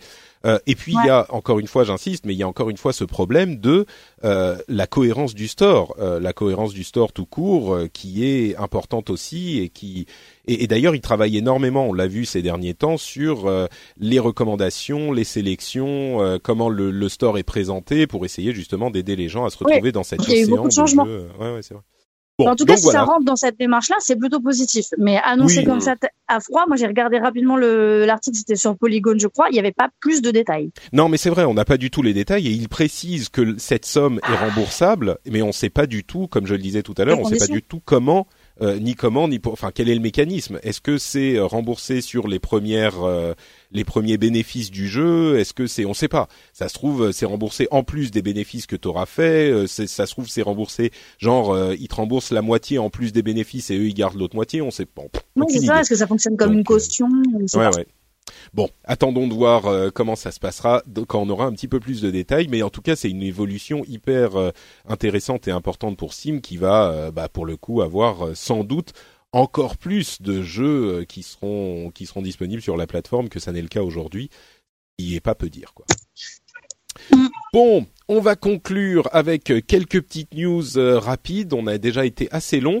Euh, dans le domaine des changements importants, tiens, euh, on va encore parler de euh, grosses communautés et de celle de Twitch qui euh, lance les communautés en bêta. Alors qu'est-ce que c'est que les communautés? Moi je trouve ça assez intelligent, c'est encore une réponse au problème, euh, je pense, de la découvrabilité euh, de, de, dans cette offre florissante qui, qui, se développe sur, sur Twitch. Euh, en fait, c'est tout simplement des groupes où on peut réunir différents streamers autour d'un thème. Alors, ça peut être des thèmes euh, simplement un jeu, hein, se dire euh, voilà, là on a les streamers de tel jeu qui est un petit peu moins connu. Euh, ou alors des euh, thèmes complètement différents comme euh, je sais pas les, les streamers je dis n'importe quoi mais les streamers qui jouent en mangeant ok super donc voilà tous les streamers peuvent se réunir n'importe qui peut créer une communauté et ensuite chaque streamer peut décider d'être dans une communauté au maximum tu peux être dans plusieurs communautés mais l'intérêt que ça a c'est que, à mon sens, ça va permettre aux gens de découvrir des trucs. Et d'ailleurs, c'est pas que pour les jeux. Hein, ça peut être, on voit dans dans les exemples, une communauté de gens qui font de la peinture. Aucun rapport avec le jeu. On avait déjà ça avec les, je sais plus comment ça s'appelait, Twitch Social, je crois, euh, sur des trucs qui n'avaient pas de rapport avec les jeux. Mais, euh, mais donc, ça peut euh, permettre de faire des recherches sur d'autres choses que sur des noms de jeux ou des noms de streamers. Et ça, c'est magnifique parce que tu peux faire des recherches sur des speedruns, sur du euh, pixel art, sur de la charité, par exemple, je sais pas. Ça aide à de la découvrabilité de stream qui n'existait pas du tout avant. Et c'est vrai que c'était difficile de trouver des trucs intéressants. Euh, quand on était lâché sur Twitch sans vraiment savoir ce qu'on ce qu'on cherchait déjà avant d'y être arrivé. Donc euh, intéressante cette euh, ce développement de communauté qui est déjà disponible en en bêta. Je sais pas si ça vous inspire quelque chose. C'est cool. Ouais. C'est cool. Voilà, c'est c'est ouais ouais ouais c'est cool non mais euh, oui oui c'est chouette et puis ça, ça, ça va dans le sens de, de Twitch qui se développe pas forcément hors jeu vidéo, mais qui étend énormément ses, ses, euh, ses- son, comment dire, son delta de, de, de possibilités, de, de, de thématiques, quoi. Euh, c'est vrai qu'il y a- je crois qu'il y a pas si longtemps, si je me trompe pas, peut-être que je dis une bêtise, mais on pouvait même pas euh, streamer autre chose que du jeu vidéo euh, à une époque, alors que, alors que maintenant, par Oui, exemple, typiquement, nous, euh, nous ZQSD, maintenant, on le fait sur Twitch. Alors, on parle de jeux vidéo, certes, mais on stream rien du tout. On, on met juste trois caméras et, euh, et des Alors mecs qui boivent des bières, tu vois. Donc, euh, voilà. Ouais, ils l'ont Ah, autorisé c'est malin, il y ça c'est autorisé? Oui, alors c'est- bah, autorisé on a depuis. de Oh, bah, hein. Attends, je me an. renseigne pour Badass. Ah bah, non, en fait, faire, hein. ma- maintenant tu peux le faire sans problème. Mais déjà, il y a un an et demi, je crois, ils ont euh, mis une catégorie euh, émission de euh, autour du jeu vidéo. C'était déjà pour les podcasts, pour les trucs comme ça. Après, Et- après et qu'est-ce qui se passe si depuis- tu parles mais pas de jeux depuis, vidéo Je ils ont- sais pas. Ben justement, Bah, depuis si on ils ont de sorti les communautés, pas les, pardon, pas les communautés, mais Twitch euh, Social, je crois. Et tu peux faire ce que tu veux. Tu, il y a, euh, comme on, on, Ah. le- on se souvient de Bob Ross qui fait euh, de la musique. Il y a des gens qui mangent. C'est social eating, c'est une catégorie. Enfin bon, bref, aujourd'hui tu peux faire ce que tu veux sur Twitch. Sur Twitch, donc pour Badass. Génial. Alors, quel est l'intérêt, l'intérêt de partir sur Twitch? Plutôt que de faire, je sais pas, moi, je dis n'importe quoi, un live Facebook ou, euh, j'en profite, Ah hein, je bah. me renseigne. Bah aucun. Hein, c'est Bah. juste que c'est une communauté différente. Twitch, ça va plutôt être des gens qui, Ouais, euh, ouais. qui aiment les jeux. Twitch, Twitch, on est plus dans le dans le dans le dans le jeu vidéo. Enfin voilà, ça va peut-être plus ramener un public euh, bah, proche de, de- de tes thématiques quand tu parles de jeux vidéo. Après, le, fa- le Facebook Live, bah, pour, pour m'en servir pour le coup euh, assez souvent au travail, euh, c'est hyper simple à mettre en place. Enfin, c'est une simplicité enfantine, euh, ce, que, ce qui n'est pas le cas de Twitch. Euh, après, c'est pas la même chose. J'ai l'impression que ça ramène, enfin, ça ramène pas forcément autant de monde. Hein, en vrai, on pourrait croire, mais, Ouais, ouais. mais non, quoi. Euh, donc, euh, donc c'est vraiment deux, deux propositions assez différentes. L'une qui est peut-être plus grand public, plus accessible, euh, l'autre qui est plus spécialisée, mais pff, voilà, c'est Ah, assez toujours la complémentaire différence finalement. entre la niche et Mm. le grand public, quoi. D'accord. Euh, le 3 va ouvrir ses portes au grand public. Il va y avoir seulement 15 000 tickets hein, euh, qui seront Cher, hein. disponibles là à partir d'aujourd'hui. Euh, je sais même plus combien il coûte, c'est quoi? 250 dollars 250 Ouais, dollars, je crois. Donc euh, oui, oui, c'est sûr que c'est cher, mais c'est marrant de voir le 3 qui encore une fois est vraiment en train de se chercher. quoi. Il y a Ouais, eu ouais. entre sur ces dix dernières années des, des, des fluctuations incroyables entre eux. On est uniquement pour les pros, on s'ouvre au grand public, mais on s'ouvre un petit peu, mais pas beaucoup, mais machin. Enfin c'est c'est- alors on n'aura que 15 000 tickets, c'est encore relativement peu euh, par rapport à des gros salons comme la Gamescom où c'est genre 350 000. Ce qui Ouais, est mais le format folie. euh, est de plus en plus obsolète. Bah, le c'est la l'E3, tu grande vois, plus- question. De ouais. plus en plus d'éditeurs qui vont faire. T'as les grands qui ont la thune, qui sont obligés d'aller à l'E3 et qui vont, mais quand même faire des événements à côté. Et puis t'as les moyens petits qui les boudent. Mhm. Parce que l'E3, euh, la conférence PC, bon, euh, pff, tu vois. Elle est Oui, oui, non, mais la, affreux, ça. la conf PC, c'est Voilà. carrément le, le Ouais, cauchemar. Euh, non, c'est ce que je disais. On ouais, voit, on c'est voit que Focus, euh, éditeur parisien côté en bourse, ils ont fait leur What's Next. Deux jours où ils présentent tous leurs jeux dans un environnement agréable. euh, Ah, euh, Est-ce qu'ils seront, à- stressant. est-ce qu'ils seront à l'E3 également tu vois Non, non, Non, ils, bah non. ils y vont même pas, quoi. D'accord. J'en sais rien, j'en sais rien, j'en sais rien. Mais, Non, mais ce serait, ce serait pas étonnant, cela dit. Bon, voilà, moi, et s'ils ont fait leur truc juste avant, je vois pas pourquoi ils iraient à l'E3. mais pour les Euh, deals, euh, pour les qu'en plus, ils deals, vont c'est se un problème. Ce, ce qu'on oublie Ah souvent, oui, c'est que mais le 3... Ah, mais tu veux dire voilà, pas pour le le behind public, closed oui. doors. Oui, oui. Ouais, voilà. Behind closed doors, oui, bien sûr. Non, non, bien oui, le bien close door, oui, mais pour le reste, euh, Hmm. on est d'accord. Euh, Donc le- moins. Le 3 euh, pour les journalistes, tel tel que c'était à l'époque, c'est c'est de moins en moins. euh, Après, Mm. effectivement, ça reste quand même l'endroit où tu vas quand même avoir accès à certains jeux que tu bah, notamment les Behind Closed Doors, mais, mais malheureusement, enfin malheureusement ou pas d'ailleurs, euh, il- Mhm. de, de plus en plus, bah, maintenant, te- tout- enfin toutes ces démos sont disponibles après en ligne sur Ah YouTube oui. Trois jours après. Ouais. Les, les, les conférences euh, des constructeurs, effectivement, elles sont elles sont streamées et maintenant tu n'as aucun intérêt à être sur place, euh, à part éventuellement avoir des hype, quoi. ah ouais, ouais, ou sinon si euh, tu, tu, tu as des bornes de démo des fois après la conférence qui te permet d'accéder à certains jeux qui ont été annoncés. Donc ça, ça c'est plutôt pas mal. Et Et effectivement, on sait que c'est en- pas les jeux tels qu'ils seront jouables Et après. voilà. euh, et en, et en vrai, maintenant, quand, quand, quand un média va à l'E3, c'est pour, c'est pour l'image, quoi. C'est pour se dire, Voilà. voilà, on- de toute façon, il faut qu'on soit présent parce qu'on est, on est jeuxvideo.com, on est Gamecult, et on ne peut pas se permettre de ne pas aller à l'E3 parce qu'en termes d'image, ça, ça envoie des Voilà.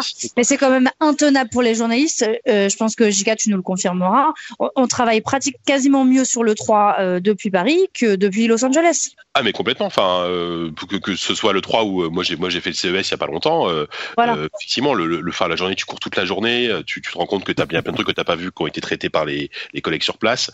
euh, et le soir, tu Ouais. essayes d'écrire trois quatre news, mais t'es- t'en peux plus. euh, Enfin voilà, c'est un rythme différent, certes. Après, c'est chouette parce que parce qu'il y a toujours ce moment où tu rencontres tu rencontres des gens. Tu vois, c'est un, c'est un truc de rencontre aussi. Mais Ouais, en puis tu peux professionnellement mettre tes parlant, mains sur les trucs quand même. Pour le 3, tu Ouais, peux ouais, mettre tes mains sur Non, les mais- jeux qui sont présentés. Il y en a pas tous les jeux, mais il y en a quand même euh, certains moi, qui je- sont moi, j'espère que normalement je devrais peut-être y aller cette année. Euh, j'ai qu'une envie, Ouais. j'ai super envie d'y aller. Euh, je vais pas, je vais pas se mentir, j'y suis allé deux fois. J'adore y aller, j'adore ça. Tu vois, c'est comme la Gamescom. Euh, mais vis- Moi, j'ai plus la patience. d'un point de vue purement l'intérêt pur euh, par rapport Oui, à voilà, c'est ça. la, la- Ouais. la- la valeur ajoutée d'y aller par rapport à ce que tu peux trouver sur le net, elle est de moins en moins évidente, sûr, c'est sûr. Et c'est Voilà, marrant de je suis pas voir en train de dire que ce- c'est bien ou pas bien. hein. Je suis juste en train de dire que euh, vraiment d'un point de vue assez extérieur, hein, parce que ça fait quelques années que moi j'ai moins besoin de le traiter. Bah, pff, oui, c'est pas, euh, c'est plus, c'est de moins en moins pertinent comme Mm. événement. Non, c'est sûr, et, et, et c'est d'ailleurs pour ça qu'ils se cherchent, comme, je disais, ils sont passés de euh, tout professionnel, puis un peu public, puis plus public, puis non, en fait, on revient juste au professionnel, et maintenant ils ont cette sorte de de d'entre-deux où ils vont avoir une partie du public qui sera ouais. encore euh, autorisée à venir parce qu'ils ont besoin de financer le truc aussi. Donc, euh, bref, c'est intéressant de les voir euh, se, se démener pour euh, rester euh, optimaux dans cette dans cet environnement. Deux, deux jeux euh, qui sont disponibles ou bientôt disponibles. Euh, Conan Exiles, qui est un jeu que je crois que j'en avais parlé- mais je le suivais du coin de l'œil depuis quelque temps. euh, qui est un jeu de survie hein, finalement comme euh, Ark euh, Survival Evolved ou euh, euh, H1Z1 je crois c'était ça le nom du, du mode de Arma je sais plus bref enfin tous ces jeux de, de H1Z, survie qui ah sont oui, DZ, H1Z1, DZ. DZ. Oui bon et, H1Z1, et c'est un- H1Z1 c'est un un clone, c'était un clone. Euh, et donc Conan Exiles, et, en fait moi je le voyais comme encore un Xème euh, clone, et en fait il est assez populaire, il a réussi son lancement en tout cas, euh, c'est Funcom je crois qu'il développe. Donc plutôt plutôt une bonne surprise. Et, et à côté de ça il y a For Honor que j'avais un petit peu lâché euh, qui m'avait beaucoup enthousiasmé à l'E3 et qui pendant la bêta en fait euh, a l'air d'être assez euh, apprécié par le, le public, un certain public en tout cas. Bon, il sort maintenant là dans de, demain euh, et j'ai je voulais essayer la bêta et malheureusement euh, bon c'est une bêta, euh, enfin c'est l'open Ouais. bêta, il aurait dû marcher mais euh, là il a pas marché sur mon Mac euh, sous, sous Bootcamp. Il a pas, j'ai pas réussi à y jouer, mais de tout ce que j'ai vu, c'était genre euh, ah ouais bah finalement les gens l'aiment pas mal et j'aimerais bien l'essayer. Donc euh, voilà, euh, Conan Exiles et, et, et For Honor, euh, deux jeux qui dont on n'attendait pas forcément énormément, qui finalement euh, euh, semblent être appréciés du public. De toute façon, For Honor, on va, on va, vi- on va vite voir ce que ça donne, hein, parce que ça sort, euh, Ouais. comme on disait tout à l'heure, ça sort demain. Donc, euh, Mhm, ouais, au, moins, je, ce que j'aime, même- si, euh, voilà, avec, ce qui est bien avec Ubisoft, c'est que régulièrement, quand même, ils, ils prennent des risques un peu à sortir des nouveaux univers. Là, For Honor, c'est quand même un truc assez original. C'est du combat, euh, c'est de la joute au corps à corps avec des armes blanches. Enfin, c'est un truc euh, qui est assez peu courant, dans, en tout cas chez des gros triple A, tu vois. Euh, donc là, ouais, c'est c'est intéressant. Faudra voir si, ça, si, si la sauce prend. hein. Mais c'est c'est comme The Division, tu vois. Peu, pas, pas grand monde parier sur The Division et finalement, le jeu a plutôt même très bien marché. hein, donc, euh, Ouais, et, ce sera et la comme même chose avec For Honor. et même Rainbow Six par exemple. Tu vois, Ouais, qui, ouais, euh, bah, qui pareil, a pour le coup, euh, c'est peut-être encore plus que The Division qui lui est très grand public, mais Rainbow Six a sa communauté Mm. et la communauté là encore hyper active, euh, qui est qui, qui qui apprécie énormément le jeu, donc peut-être hein, à voir. Ah bah c'est des super jeux les Rainbow Six. hein. Ouais, ouais. Hmm. Euh, chouette. Castlevania va être adapté en série d'animation euh, par Netflix. Ah c'est de l'animation, j'avais Oui. pas suivi. Oui, oui. Alors c'est de l'animation. Moi aussi, j'ai cru un moment que c'était un live action avec des acteurs Ouais. et tout. J'attendais avec dit, impatience. Ouais, spéciaux. j'étais, j'étais pas sûr, tu vois. Mais en Ah fait, c'est de l'animation. Donc, euh, c'est, c'est, c'est intéressant à plusieurs titres, à mon sens. D'une part, parce que bah, Castlevania, c'est une série culte. Et puis ensuite, c'est Konami. Et on sait que Konami est pas forcément euh, hyper en odeur de sainteté en ce moment et dans le domaine du jeu vidéo. Et non seulement euh, il y a ce- cette euh, adaptation en série d'animation euh, de, de Castlevania, mais en plus il y a Bomber Girl qui a été annoncé. Euh, et Bomber Girl, alors c'est une sorte de dérivé de Bomberman avec des bah, des filles euh, qui sont genre en style euh, super euh, manga animé machin. Ah trop cool. En même temps, euh, va voir les peu d'images qu'on a vues du jeu. Ah non, Ça a l'air un peu euh, bon, je sais Un pas, je vais pas, je vais pas. Ah non mais dis-moi, dis-moi, dis-moi. Non bah écoute, c'est sans doute le truc le moins dynamique que j'ai vu de ma vie. Ah Euh, et les, les, les Bomber Girls avancent à euh, 2 km heure, euh, c'est hyper lent, c'est un peu, c'est encore plus Ah. lent que Bomberman normal. Donc euh, je sais pas, je suis et c'est du 4 contre 4 en arcade. Donc voilà, c'est un petit peu particulier, je suis pas sûr que ça va euh, Ouais, on n'est pas la déferler cible. On sur va dire nos consoles, qu'on n'est voilà. pas la cible. exactement, mais c'est Konami et c'est Konami qui continue à faire du, un petit peu de jeux vidéo d'une certaine euh, manière, donc euh, voilà, je voulais le, le mentionner. Euh, quoi d'autre? Euh, Le WB, enfin le Warner Bros. Warner Brothers a annoncé le teaser euh, d'une annonce qui devrait arriver dans un mois, le 8 mars. Alors bon, c'est il euh, a rien, il y a aucune information, donc euh, vous demanderez peut-être pourquoi j'en parle. Eh bien, c'est parce que selon le, graphique de l'image euh, qui a été diffusée, on se dit que c'est soit un nouveau Batman, soit et là mon mon cœur euh, grossit de trois Ouais. tailles et j'espère un nouveau Shadow of Mordor, peut-être Shadow of Mordor 2. Euh, les graphiques, enfin le, le- les couleurs, les la police de Mais ils ont dit, ils ont annoncé euh, que ce serait une suite ou pas? Alors non, on sait rien. On sait Non, on juste c'est un ouais. save Ah, the bah date alors, pour le 8 prions mars pour une nouvelle 2017. IP, hein, que ça change un peu. Écoute, je Un sais. truc, c'est quoi un arbre Ce sera forcément basé sur un sur une de leurs licences. Donc, euh, Oui, à mais part c'est pas Harry Potter, Lord of the. Rings. Oh, ouais, bien sûr, bien sûr. Hmm. Mais je sais pas. Allez, Moi, ça je va être Suicide Squad et on va tous vomir. Ah peut-être, peut-être ça un, un pourrait. Lego, un Lego Suicide Squad. Ah, Oh ça non pourrait être un bon truc Suicide Squad. le mauvais Mais- goût plus les blagues pipi caca. Bon bah au secours. Non, vous, vous savez quoi? Je sais que on dit ah les nouvelles IP, les machins, les trucs, ok, mais je sais, moi je peux pas m'empêcher de vouloir un Shadow of Mordor 2. Non, J'ai mais tellement vrai, aimé oui, Shadow of Mordor. Pourquoi pas, tu vois. Mais même, même un nouveau, enfin un nouveau Batman en même temps. Le dernier, c'était Ouais. ouais, The Dark.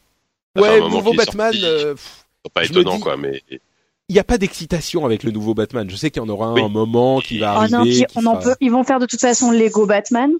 Ils sont bien obligés. Mais il y en a Bon, pas bah, déjà un jeu, Lego vont Batman refaire un. Oui, oui. Il y en a. Ah oui, il y en a Ouais, déjà j'ai- plein des Lego Ouais, c'est ça. Batman. Ils sont très bien, mais ils vont le relancer de toute façon suite au Avec film. le film, Moi, oui, franchement, euh, je suis vraiment une grande, grande fan de Batman devant l'éternel. Mais même moi, là, je commence à overdoser, quoi. Moi, Mais c'est pour ça, c'est pour ça que Shadow of Mordor 2, euh, tu, tu es Ouais, donc sauf qu'en ce moment, notre je travaille avec un gros, gros, gros, gros, gros fan de Tolkien. Et alors, pareil, du coup, Tolkien, j'en ai marre. Ah, mais écoute, Ah, elle est difficile. mais oui, exactement, on peut pas, te- c'est impossible. de- Oh non, mais je sais qu'on n'est jamais que des fanboys et des fangirls, mais c'est bon, surprenez-nous un peu. euh. Mais on- il y, y aura plein d'occasions On pour n'en vous a pas marre qu'on surprendre. nous serve toujours la même soupe et qu'on rachète non, toujours on leurs en a pas marre. Moi, je veux Shadow of Mordor, qui justement était une super vision euh, hyper différente de l'univers Tolkien, qui était, qui avait rien à voir ni avec la communauté de l'anneau, ni avec les films. C'était hyper original dans cet univers qu'on aime, euh, avec des, des prises de risques au niveau gameplay, avec le système Nemesis. Bon, euh, le gameplay euh, de, de Batman, donc ça, ok, mais il n'empêche que c'est un bon euh, système et le bon système gameplay. Nemesis machin et la fin de Shadow of Mordor qui te laisse complètement sur ta fin justement qui te dit ah mais il va y avoir un truc de fou après je vais pas le raconter mais ah si si of Ouais, mais tu sais comment ça va se passer? Ils vont prévoir un truc de fou, comme ils avaient fait pour Dragon Age, avec oh, il va y avoir un continent complet qu'on va débloquer, et en fait, ils auront jamais eu la thune ni le temps pour finir de développer. Donc euh, voilà, t'as vu, je te spoil direct. Je te ouais dis déjà non ce mais va voilà je passer. suis et je Si tu je ne pensais que le Père réussiras Noël pas existe encore, euh, tu ne réussiras pas à euh, atténuer mon enthousiasme Shadow of Mordor 2 je l'attends Bah, et faux. voilà et basta Ouais, ouais. Après, après, franchement, très objectivement, faut, faut pas se leurrer. Je, je, je- le Seigneur d'Anneau, c'est une licence secondaire aujourd'hui pour Warner, enfin, en termes de jeux vidéo. Et là, avec euh, les Justice League qui se préparent, les, les, les- Eh oui, les- mais à tous les coups, ça va être un truc Justice League. Va y avoir des ça. collants. Non non me dites pas ça mais Me si, mais si. bon on verra c'est le 8 mars en tout Ah, si, cas Ils vont nous annoncer comme si c'était la grande nouvelle qu'ils vont soutenir le lancement de Justice League avec un jeu et ils nous mettront juste les logos des super-héros et on va faire euh, Mais il y a déjà Injustice 2, donc euh, ça c'est couvert, euh, c'est bon, pas pas besoin. C'est pas pareil, Bon. je suis d'accord, c'est Ouais, pas ouais. pareil. Bon. C'est pas le même Moi public. j'ai, moi j'ai, j'ai l'espoir, j'ai l'espoir. Euh, Moi, j'ai plus d'espoir. Euh, bon, et dernière chose, dernière chose. Bon, on s'en fout des changements sur Overwatch. Il y a le serveur browser Ah oui. qui a l'air marrant, mais on verra ça euh, quand il sera disponible ailleurs que sur le PTR. Des changements pour Bastion, tout ça. Les gens qui jouent à Overwatch ont déjà sont déjà au courant, donc on va passer outre et plutôt euh, demander à Pia. Je sais que on voulait parler un tout petit peu de ton boulot. Euh, avant de conclure l'émission, euh, si on a encore allez une, une 5-10 minutes euh, pour en parler parce qu'on a été long, mais euh, Ouais. c'est vrai donc que toi tu découvres euh, l'industrie et l'univers de la création vidéoludique depuis quelque temps et De euh, l'intérieur. de Ouais. l'intérieur exactement et du coup ça te fait euh, quelles euh, quelles impressions de passer de de l'autre côté de la barrière et euh, commencer ce boulot euh, dans une bon sans sans dévoiler des choses dont tu peux pas parler mais Oui, oui. mais ce boulot dans une dans une boîte de jeux? Bon, déjà c'est génial, on va pas se mentir. Ensuite, ce qui est vraiment intéressant et passionnant, c'est de voir que nous, on est sur un plutôt double A. Euh, moi, ce qui m'a frappé au premier abord, c'est de voir le nombre de talents qu'on avait au sein d'une même équipe. Euh, vraiment, les gens avec qui je bosse, ils sont assez jeunes, hein, euh, la plupart. Euh, certains, c'est leur première prod euh, en, en, pro, ils sont déjà, euh, ils sont déjà hyper opérationnels. je pense notamment à la team des level designers, qui est un métier qu'on comprend moins bien ou qu'on met moins en avant que game designer ou narrative designer dans la presse, alors qu'il est, il est une importance critique et que euh, bah, la, la, team, en tout cas chez, chez Cyanide, ils ont une grosse culture du level design. Hein, on l'a vu avec des jeux comme Styx notamment. Donc le level design, c'est vraiment euh, les personnes qui vont prendre tous les éléments qu'on a construits, donc ils vont prendre les éléments de, de, tous les tous les assets visuels, donc tous les objets, tous les décors, etc. Ils vont prendre tous les briques de gameplay. Euh, à tel, tel endroit, on va mettre un combat. À tel endroit, on va mettre autre chose. À tel endroit, on va mettre autre chose. Ils vont prendre tout ce que nous on a fait sur la narration. Ils vont prendre tous les personnages et ils vont tout poser dans les niveaux et c'est eux qui vont s'assurer que le joueur euh, vive ce qu'on appelle le flow, c'est-à-dire le, le, chemin parfait, euh, qui sache toujours où il doit aller, euh, tout en euh, dosant la difficulté. Et ils ont énormément d'outils à cette disposition. Et ils ont des ils ont des profils très différents les uns des autres euh, au sein de l'équipe là. Donc ils ont un boss qui les chapeaute, qui est vraiment bien. Et il y en a une qui vient plutôt des beaux arts un qui a vraiment un background euh, vraiment euh, technique, il est capable vraiment quand même de faire des docs de game design, de programmer des trucs, euh, et un dernier qui on va dire qui est plutôt bon en architecture, et c'est vraiment ça, c'est vraiment passionnant. Après, ce qu'on comprend aussi, c'est que tout a un coût. Quand on développe un jeu vidéo, ça c'est quelque chose dont on qu'on sait euh, plus ou moins quand on parle de jeux vidéo, qu'on discute avec des développeurs, mais qu'on considère pas à ce point-là. Pour vous donner un exemple qui est pas du tout dans le jeu, donc je préfère vous le dire tout de suite en disclaimer. Si tu décides, mettons, euh, donc tu es dans la team narrative et tu dis à tel endroit, il faudrait que le héros elle arrive et qu'il y ait des gens qui se battent, tu vois, on va se prendre un univers un peu à la, à la For Honor. T'arrives et t'as plein de chevaliers qui se battent, etc. Donc tu vas voir les différents corps de métier. Tu fais bah voilà, il me faut une nouvelle zone. Alors déjà ils vont faire ah bah non, une nouvelle zone c'est trop cher. tu vas en prendre une qui existe déjà. Bon ok, très bien. Alors on retourne dans une zone qu'on a déjà visitée. Là il y a tous les mecs qui se battent. Et là t'as le gars de l'animation qui va faire oula oula oula oula. Alors attends, calmons-nous. On avait plutôt des animes pour des filles qui font de la GRS. Là, tu me demandes des chevaliers. Alors attends, je regarde ce que j'ai en anime. Moi, je peux t'en développer une ou deux avec des coups d'armes blanches. Pour tout le reste, euh, j'ai pas. Donc, on n'a qu'à dire que déjà, t'as la moitié des cums, ils sont déjà morts. Ok, pas de problème. Alors après, il y a du sang qui gicle. T'as le mec des effets spéciaux qui fait hop, hop, hop, hop, hop, hop. On n'a plus de thunes pour le sang qui gicle. Il me reste un peu de neige et du feu. Tu vois ce que je veux dire? Et en fait, ta, ta, ta. Au final, tu as ton idée, t'arrives, euh, il neige parce que c'était moins cher, on n'avait pas besoin de refaire les sols.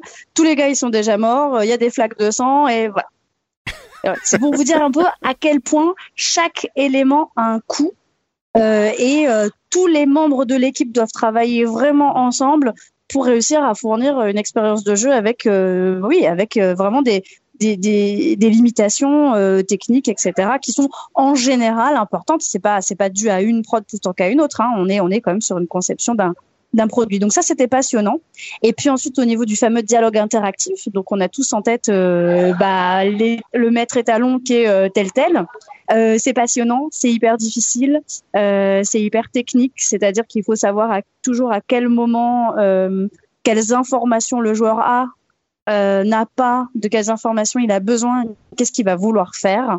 C'est-à-dire que c'est pas juste écrire euh, écrire euh, de manière linéaire comme euh, un article non, ou un roman ou un truc. Hein, non, non. Donc un dialogue interactif, on est vraiment dans ce dialogue à choix hein, où, où, un tel va dire, tu, je ne sais pas moi, tu cherches où est l'adresse du supermarché et tu vas voir un PNJ et le PNJ il va jamais te dire ah bah bien sûr, je vais vous dire, vous prenez la première à droite, ensuite c'est à gauche et puis c'est tout droit parce que là t'as plus de dialogue interactif. Donc il faut, dans tous les dialogues que tu écris, ajouter ce qu'on appelle du conflit. Alors du conflit, c'est pas forcément une dispute, mais c'est une raison pour laquelle euh, le, NPC ne peut pas ou ne veut pas te donner l'information dont tu as besoin pour avancer. Et une fois que tu as posé un conflit, euh, cette raison-là, tu dois poser ensuite euh, ce que j'appelle une accroche, c'est-à-dire une raison pour laquelle tu as envie de convaincre le com de te donner l'information ou de l'aider pour qu'il te donne l'information ou de prendre la quête annexe.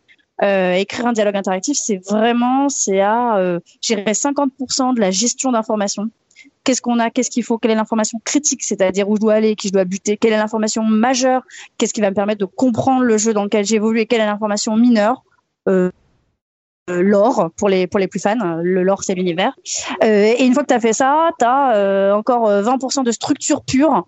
Je pose les choix je pose les réponses possibles etc et la rédaction rédaction, euh, la rédaction c'est à la fin, quoi, en dernier. C'est Hmm. très technique, tout en sachant qu'il faut que la rédaction soit belle, euh, bien écrite, euh, sympa. Ouais, euh, juste, justement, pour le coup, est-ce que tu réussis à te garder une, une place vraiment euh, Et ça, c'est la question qu'on va avoir dans toutes les dans toutes les œuvres commerciales. Est-ce que tu réussis à te laisser une place pour l'aspect artistique de ta rédaction? Est-ce que tu vas pouvoir euh, avoir même le temps ou la, la, la- l'espace dans ton esprit de dire euh, je vais euh, là écrire Ah, bah, c'est. Ça c'est une bonne question. Euh, donc le, tu sais que le temps, on parle pas vraiment de temps dans un développement de jeu vidéo, on parle de ressources. Chaque personne sur une journée donnée est considérée comme une ressource. Donc on attribue ou on retire des ressources à tels aspects du jeu. Euh, donc prendre le temps de dire bah moi je voudrais tester un truc un petit peu plus euh, un petit peu plus artistique, un petit peu plus ceci cela, tu peux, mais tu dois savoir que ça te compte un nombre de ressources, c'est comme un jeu de gestion euh, que tu pourras pas allouer à un autre aspect du jeu. C'est le plus difficile. On va pas se mentir, c'est le plus difficile, c'est-à-dire partir d'une écriture qui est pas mal euh, à une écriture qui aura été euh, euh, relue, retapée, réécrite. Euh, Jika connaît bien ce Mm. métier-là puisqu'il est lui-même journaliste.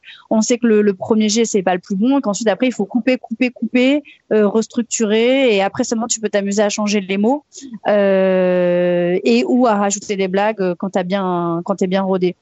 Euh, ouais, c'est difficile. Hein. Je te cache pas que ça c'est le l'aspect le plus euh, le plus compliqué. Et du coup, est-ce que maintenant que tu as été immergé dans ce euh, dans cet univers, est-ce que quand tu vois d'autres jeux, tu te dis ah ouais non mais là effectivement, je suis sûr qu'ils Ouais. ont eu euh, tel ou tel problème. Alors déjà, tous les jeux buggés, ça me fait mais immensément plaisir. Euh, vous n'imaginez pas, bah parce que Parce que tu dis, je suis pas- euh, on un n'est pas les seuls à avoir- Ouais, oui, bien sûr, tous les jeux sont buggés. Tu pars du principe que tous les jeux sont buggés et que tant que tu développes pas un jeu, tu t'en rends pas compte. Et c'était une de mes LD qui me disait. C'est quoi une elle c'est jouait quoi une notamment LD à The Witcher. Ah pardon, une de mes level designers, enfin elle pas à moi d'ailleurs, une de nos level designers qui me disait ça. Elle est grande grande fan de The Witcher 3, euh, auquel elle a beaucoup joué pendant tout son, toutes ses études, etc. Elle rejoint la, elle rejoint la prod de The Call of Toulouse et au bout de quelques mois, elle relance euh, The Witcher 3 et elle se rend compte que le jeu il est putain de buggé. Il y a des, quand tu reprends les sauvegardes à certains endroits, il y a des options de dialogue qui n'arrivent plus, etc. Tout ça. Mais c'est des choses que nous, on voit même pas. C'est-à-dire qu'on ne se pose même pas la question puisque on sait qu'un jeu vidéo, c'est pas une science exacte. Et bah, quand tu travailles dedans, ouais, tu te rends compte de toutes les, les limitations. J'ai joué à Resident Evil 7, qui est mon premier euh, nouveau jeu depuis que je suis euh, sur la prod. Euh, effectivement, euh, mon premier euh, passé une heure, une heure et demie de terreur intense. Après, je commençais, en plus, toi, comme tous les tous les tous les aspects sont nouveaux pour moi, euh, je voyais euh, qu'est-ce qu'était euh, une zone de, de, de déclenchement pour déclencher le jeu, là où il y avait rien, là où ils avaient bloqué les issues pour pouvoir ensuite les, les débloquer ensuite. Oui, oui, ben bien sûr. Au début, ça te pourrit même un peu tous tes jeux, puis après. Et en tout Mm. cas, l'équipe m'a promis que euh, ensuite, t'es arrivé à l'inverse, c'est-à-dire que dès qu'un jeu fonctionnait bien, t'étais hyper content de, de comprendre pourquoi et t'avais hâte de le tester à ton tour.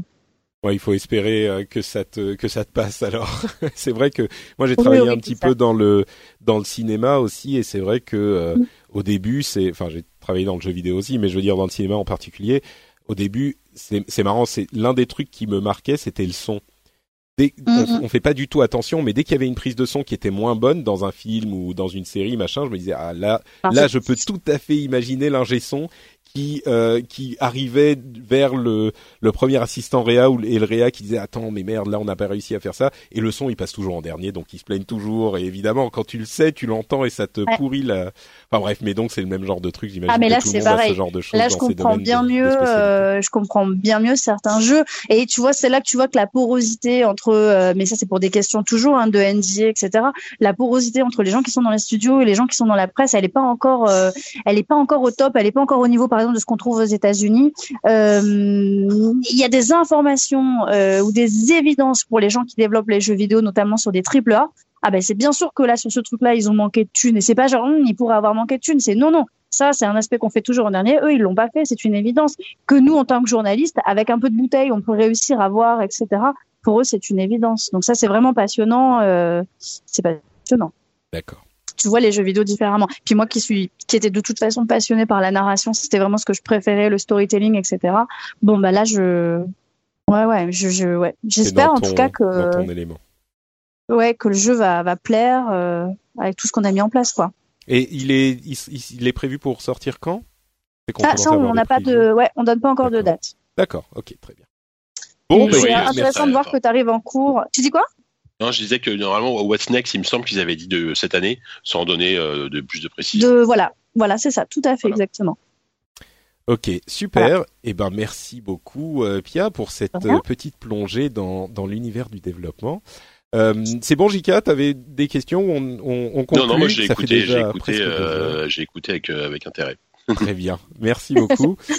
Donc, euh, bah écoutez, on arrive effectivement à la fin de cet épisode du rendez-vous jeu. J'espère que vous avez passé un bon moment. Avant de se quitter, évidemment, on va donner la parole à Jika et à Pia pour nous dire où on peut les retrouver euh, s'ils ont des, des, productions à proposer sur Internet. Et je sais que c'est le cas. Commençons avec euh, notre vétéran Jika. où es-tu sur le net? Euh, où je suis, je suis partout.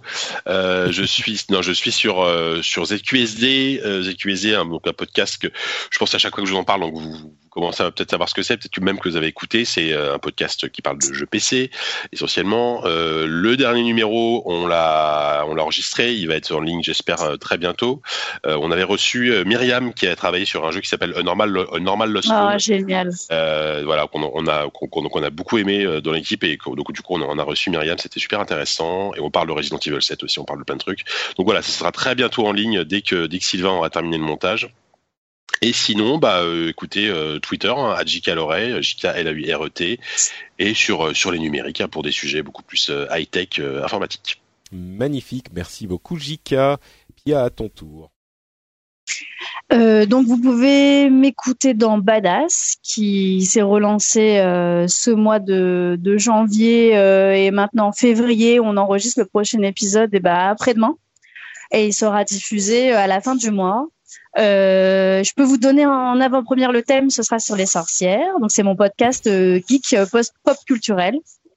Euh, et féministe. Et puis euh, sinon, bah, je précise, je précise, je précise euh, que quand pour certains ils se disent oh féministe ça va être des trucs de nana, ça va pas forcément m'intéresser. J'encourage vraiment notre public est particulièrement masculin.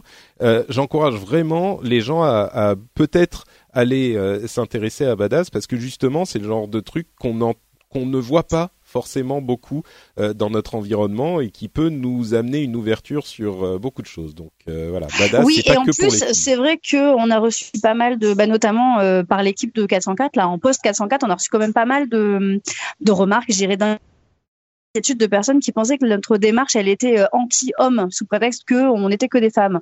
Euh, on n'est pas du tout anti-homme. On part simplement du principe que euh, les prises de parole sur la culture pop se font à 80-90% par des hommes et que on renversait la balance en proposant une émission qu'avec des femmes qui va étudier bien évidemment les héroïnes. Mais c'est juste plus dans une dans une démarche, je dirais, de remise à niveau de rééquilibrage alors après, si les gens à qui ça pose vraiment un problème, bon bah autant pas l'écouter. mais on a énormément d'auditeurs euh, masculins euh, qui s'éclatent quoi. Notre dernier épisode euh, publié, il est complètement gore puisqu'il est sur les règles. et notre invité c'était Jack Parker et Jack Parker elle est petit classée quoi elle est spécialiste des règles mais elle est aussi spécialiste de films de genre donc on parle bah, on parle de Carrie on parle de plein de trucs ça c'est quand même plutôt cool donc, ça ça c'est très importantes bah ouais, bah bien sûr, elles sont très importantes. On ne voit que ça, mais oui. Et puis, euh, et puis ça témoigne aussi. Euh, Stephen King, il a vraiment, euh, il a vraiment écrit sur son rapport au féminisme dans les années 70 à travers Carrie. Donc c'est c'est marrant de voir comment un homme aussi influent que lui pouvait réagir face à une prise de pouvoir par les femmes. C'est hyper important. Euh, il est assez progressiste pour le coup Stephen King. Et puis euh, donc sinon bah, euh, sur sur Twitter Pew Land parce qu'il faudrait peut-être que je change pour un truc sérieux un jour. Mais voilà. Très bien. Bah, écoute, le, lien vers, vers Twitter sera dans les notes de l'émission. Super, bah ah, merci, merci à Pia et merci à Jika. Pour ma part, c'est Note Patrick sur Twitter et sur Facebook. Vous pouvez retrouver cette émission et bien d'autres sur frenchspin.fr le site qui héberge toutes mes productions podcastiques francophones.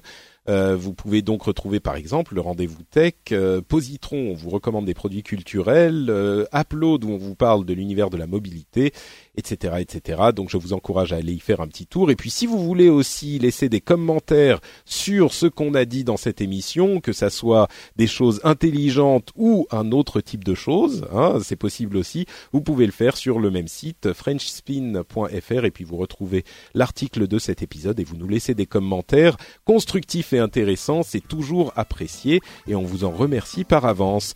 On vous dit donc euh, au revoir pour cet épisode et on se retrouve dans 15 jours pour le prochain. Merci à tous, ciao ciao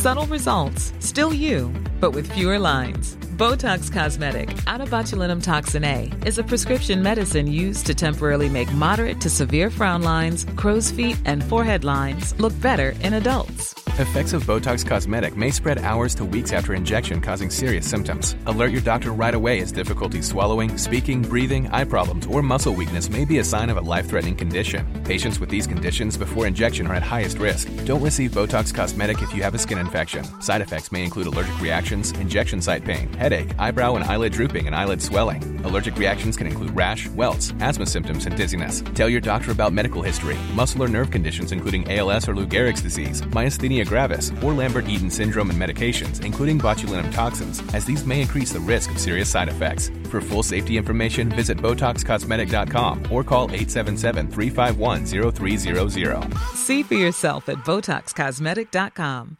Hi, my name is Danny Pellegrino from Everything Iconic, and I'm excited to talk to you about Club Med. Club Med operates beach and mountain resorts and is the best all inclusive getaway for families. They have Club Med Punta Cana, their flagship family resort, and many other options in Mexico, the Caribbean, and around the world. Club Med are the pioneers of the all inclusive concept, which is the best way to vacation. Great for families, groups, or even solo travelers looking for land and water sports, delicious food and a place to make unforgettable memories. Visit clubmed.us, call 1 800 Club Med, or your travel advisor.